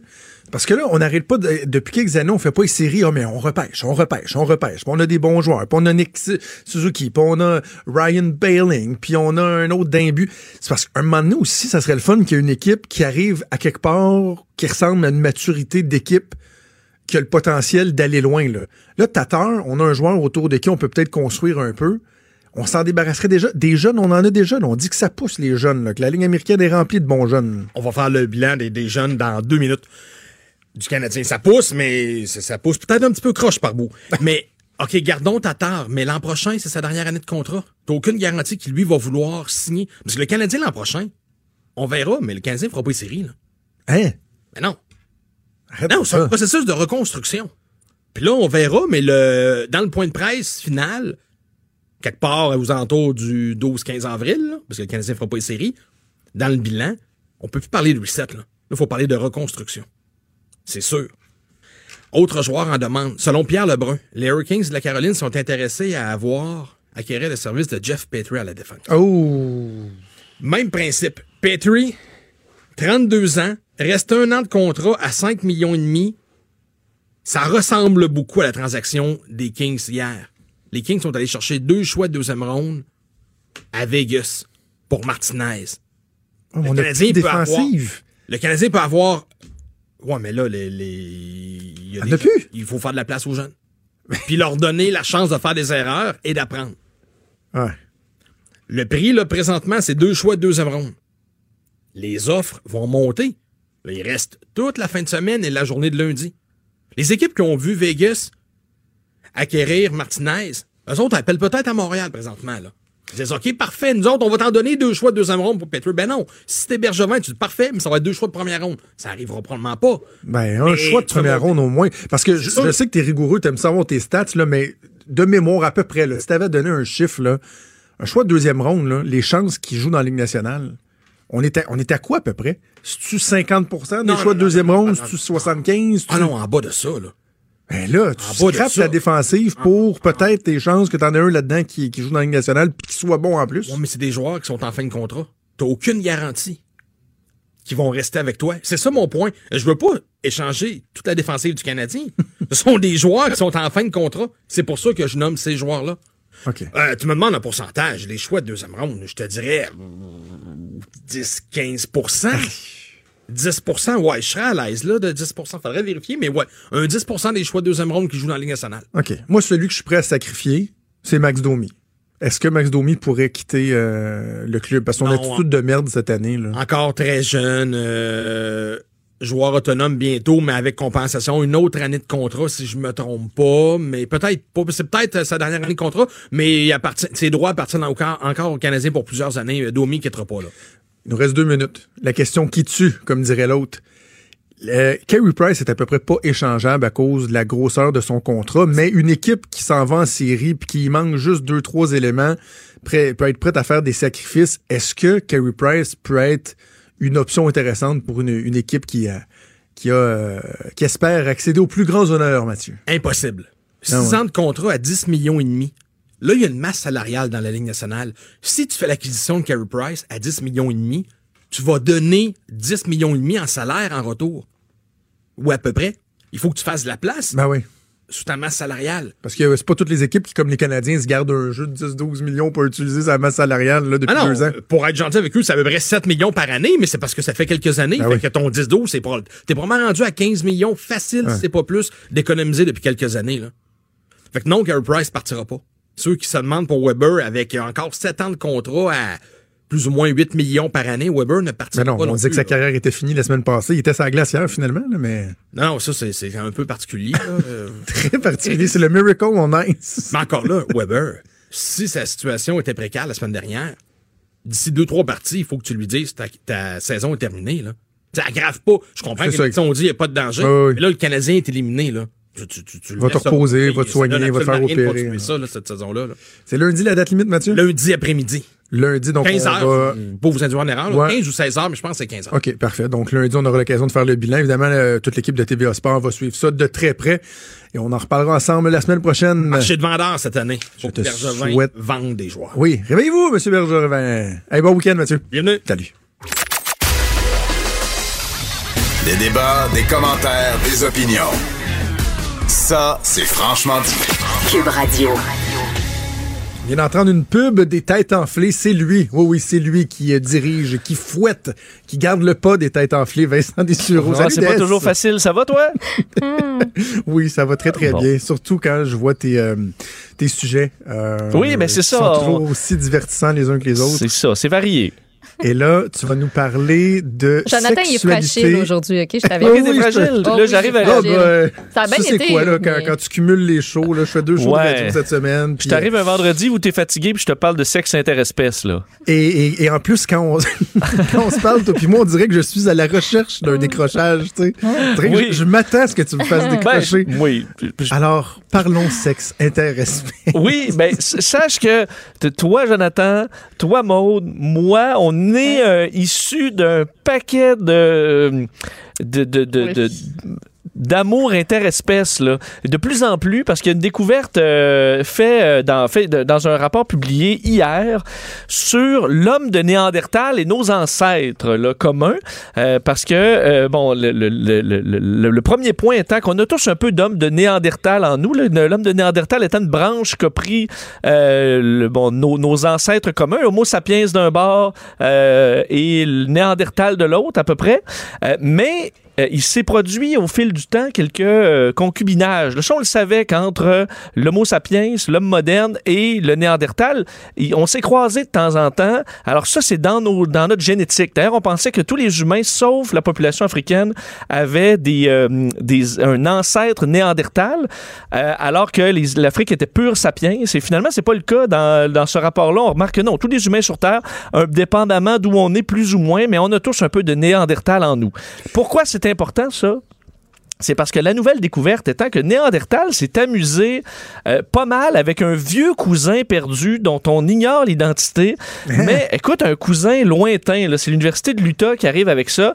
Euh, il y a 700 000 ans, euh, la population de Néandertal est d'une, on dit un humain archaïque encore sans nom, là. un hominidé super archaïque, c'est le terme qu'on utilisait, alors vraiment une vieille affaire, qui avait quitté notre branche il y a un, a fait deux millions d'années plus tôt. C'est-à-dire que tu imagines, là, il y a, une population là, de Néandertal, il y en a un bout qui part pendant presque deux millions d'années, et au bout du compte, ils reviennent ensemble. C'est parce qu'ils se ressemblent plus là, sur bien des plans. Tu comprends? On est rendu deux espèces et le partépogne euh, en Eurasie. parce qu'au départ, c'est, c'est, c'est, euh, cet hominidé est parti il y a deux millions d'années en Eurasie et le Néandertal est allé leur rejoindre et ils ont fait, euh, ben écoute, l'amour et ça a donné, ben, une partie de ce qu'on est aujourd'hui. Alors, euh, imagine-toi euh, la, le party, là, je suppose, hein? hein? Avec un qui a plus de fourrure que l'autre. Alors, ça permet de te réchauffer. Il y en a qui a peut-être le crâne un peu difforme par rapport à toi, mais il n'y a pas. euh, Là, tu dis. Où de la gêne, il n'y a pas de Oui. plaisir. Alors, euh, Si, ma coquine. il y avait plein Mais de. euh, en même temps, il y a quelque chose d'absolument pas surprenant là-dedans parce que tu sais, c'est vrai de la façon que l'histoire nous est enseignée, c'est qu'on a l'impression que, mettons, t'as une espèce qui est arrivée, ton Néandertal, puis là, comme, mettons, un film fini, t'as le générique. C'est fini. Néandertal, c'est fini. Puis là, t'en as un autre qui commence. Sapiens, sapiens. C'est comme Ouais. si il n'y avait pas eu de, de, de, de, chevauchement.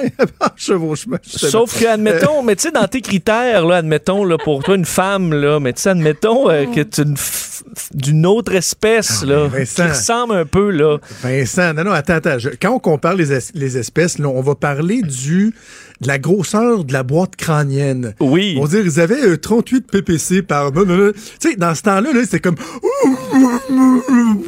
Tu sais, ça se peut que la grosseur de la boîte crânienne, il s'en balançait un peu aussi, là.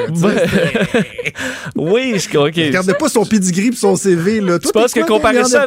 Hum, non. je- Tu penses que comparer ça avec tes goûts d'aujourd'hui, admettons, tu vois une femme, là, elle petite grande poilue, euh, que toi, tu t'en dérangerais pas, tu trouves que c'est une mauvaise comparaison. Je dois, je dois t'avouer que euh, Lucie... C'est Oui. ça qu'elle s'appelle, là, Lucie. Oui, c'est la première... euh, ça- c'est la première quoi, elle? Lucie, tu l'aurais invité à souper, là. Non, non, non, attends. Non. Je non, mais Lucie, c'est la première quoi, non? Ben, c'est- Attends, c'est- non, mais il me semble que c'est c'est un chaînon manquant, là, Lucie, si je me trompe pas. Quand on regarde les... Ah, tu vois, je... c'est bon. non, tu le... OK, Lucie, découverte en Éthiopie en 1974 par une équipe de préhistoriens français. Euh, c'est un squelette euh, euh, d'Australopithèque vieux Oui. d'environ 3,2 millions d'années. Je viens de la voir, là. Je comprends que... Mais avec... Mais je pense que dans. Ah, oui, mais...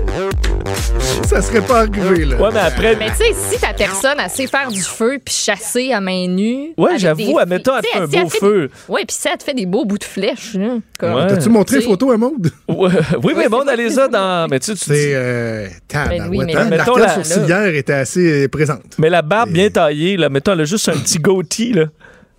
Non, je sais pas. Bon, bref, tu vois, c'est quand même. C'est que ça paraît plus bizarre qu'on pense, l'interespèce, mais c'est arrivé. Alors, dans nos gènes, euh, sachez qu'il y en a. Alors, on est, on est un beau mélange qui s'est promené au fil des, euh, au fil des siècles et des millénaires. C'est ça. Oui. Qu'arrêtons de juger là, les gens du lac Saint-Jean, là, puis tout ça, puis on a tous un petit peu des Jonathan, relations dans Jonathan, le passé. franchement. je viens de dire d'arrêter. Mais non, mais je viens de dire d'arrêter de faire ça. Oui, oui, mais c'est ça, hein, faut pas. OK. Euh, Next. Ta prochaine question, euh, pourtant la réponse me semble assez évidente, euh, mais est-ce que les gens euh, sont moins sociaux euh, avec la technologie? J'aurais tendance à dire oui. Là, on est comme bêtes comme nos deux pieds, on regarde tout le temps nos souliers. Est-ce que tu le monde plus qu'avant? Oh! C'est un peu ma c'est question, donc là. ben une bonne question. Hein? Est-ce que t'as t'as le Mais monde attends, plus mais qu'avant? définis ta question. Hashtag Définis les ta gens. question. Bon, en fait, est-ce que. Ben, je vais, je vais te définir. Admettons là, que t'as, t'as un événement euh, prévu, là, un souper, là, et que c'est annulé. Est-ce qu'en général, tu es plus content que déçu? Ah, tabarouette. Tendance à dire que je suis plus content. Ah oui, hein? Bon, ben. Non, mais, mais ça, c'est ma personnalité. Ma blonde dit tout le temps, tu veux jamais aller nulle part. Puis finalement, un coup que t'arrives, tu vois, ah, c'était donc belle fun. Tu sais, je suis Ouais. comme juste dur à tirer puis à faire sortir de chez nous, là. Ben, bon, ben, tu vois, tu fais partie de, de, de- de la nouvelle vague de gens qui aiment de moins en moins le reste du monde. Euh, selon des chiffres, c'est de l'Office national de la statistique en Royaume-Uni qui a étudié euh, les, les chiffres d'un paquet de gouvernements européens. On peut penser que ça ressemble quand même un peu chez nous.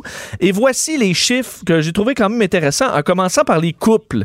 Parce qu'on est moins sociable, même dans la maisonnée, selon euh, ce- ce- ces chiffres-là. Le premier étant que les couples, le couple moyen passe 4 heures par jour dans la même pièce. OK?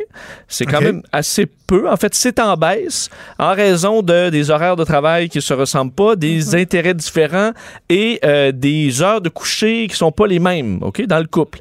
Et en moyenne, pourquoi on arrive à ça? C'est qu'on dit dans une journée typique de semaine là, de travail, le temps qu'on passe éveillé, donc en enlevant les heures de sommeil ou au travail, il reste 7h30. Et en couple, on passe dans la même pièce, là. C'est-à-dire, tu ça compte- tu dans le sous-sol, ça compte pas.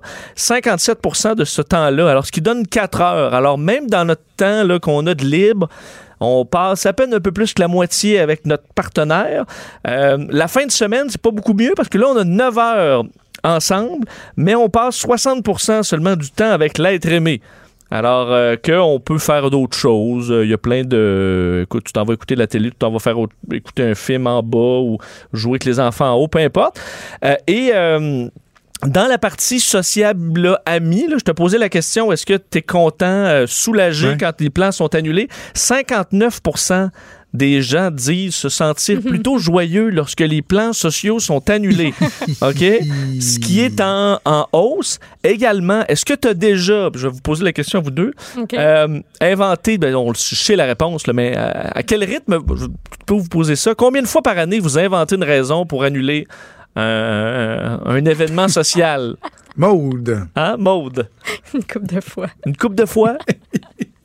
Mettons plus 20 Non, non, non, non. 5? Mais c'est parce que déjà, à base, il n'y a pas tant de trucs que je peux annuler que ça. Fait que. euh, Un par fait mois, que- mais.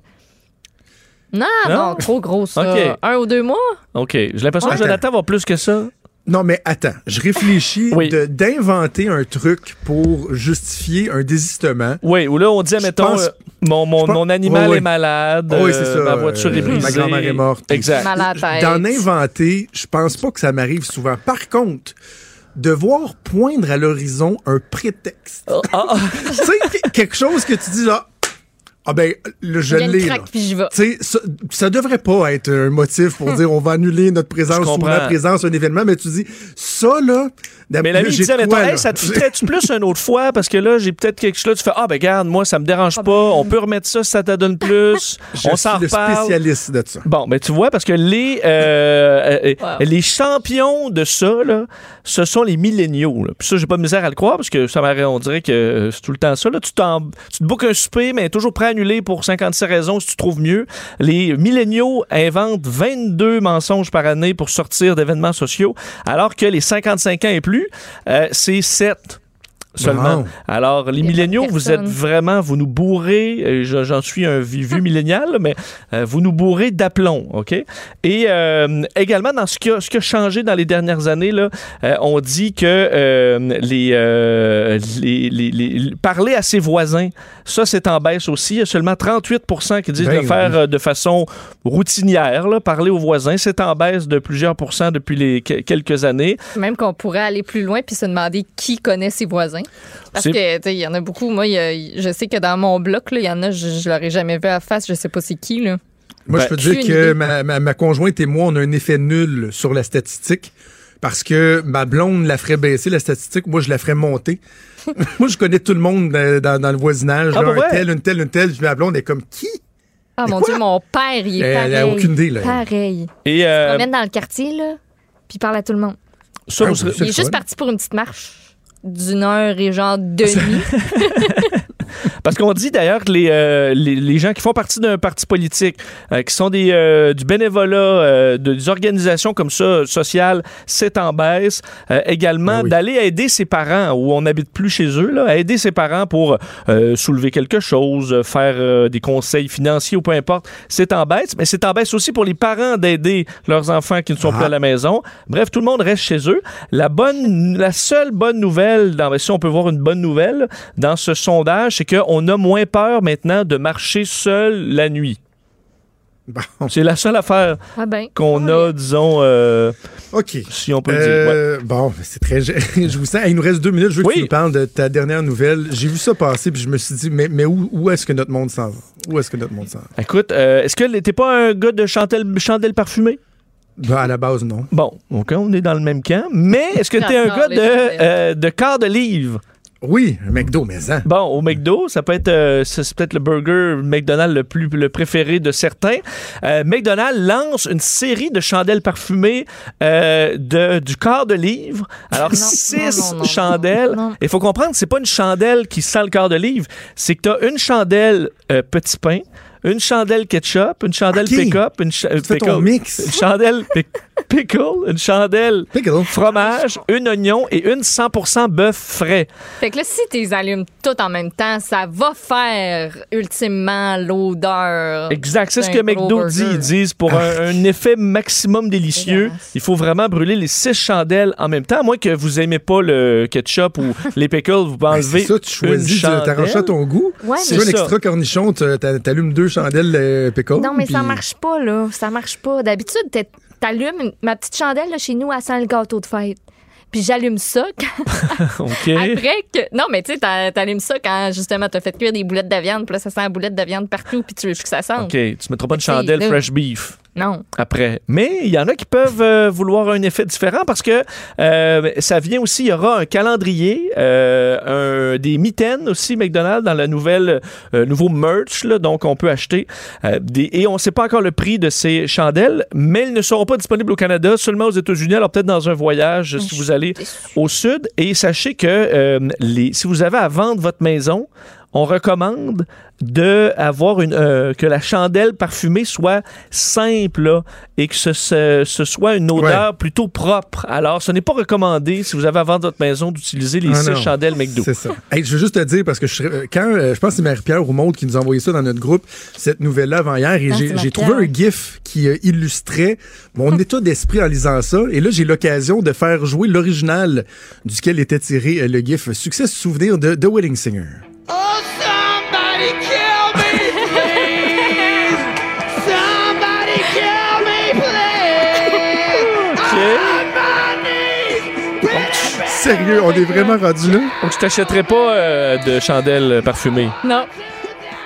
Put a bullet in my- Ah, quel classique Wedding Singer avec Adam Sandler, le chanteur de Nest. Ça me tente d'écouter ça en fin de semaine. Hey, merci beaucoup, euh, Vincent, pour euh, ces belles nouvelles. On t'écoute avec Mario Oui. pour votre dernière de la semaine. Bon à week-end. 15h, Ré aux têtes enflées également à 17h. Et tu as salut bonjour demain? Je sais pas. Ah, ok, Euh, non, non, il, aime, il aime ça, mais il aime ça me garder sa pointe Oui, des pieds. on Là, ils m'écrivent à 6h le matin, peut-être en studio à 8h. On aime ça t'appeler à 5h30, ça, c'est notre Voilà. grande fun. Fait qu'on va peut-être se voir demain. Hey, bon week-end. Maud. Une excellente fin de semaine à toi aussi. Bye. Merci à Maxime Lacasse à la mise en onde, à Mathieu Boulet à la recherche. C'est Sophie Durocher qui s'en vient. Je vous donne rendez-vous lundi matin à 10h. Salut. Cette émission est maintenant disponible en podcast. Rendez-vous dans la section balado de l'application ou du site cube.radio pour une écoute sur mesure en tout temps. Cube Radio, autrement dit. Et maintenant, autrement écouté.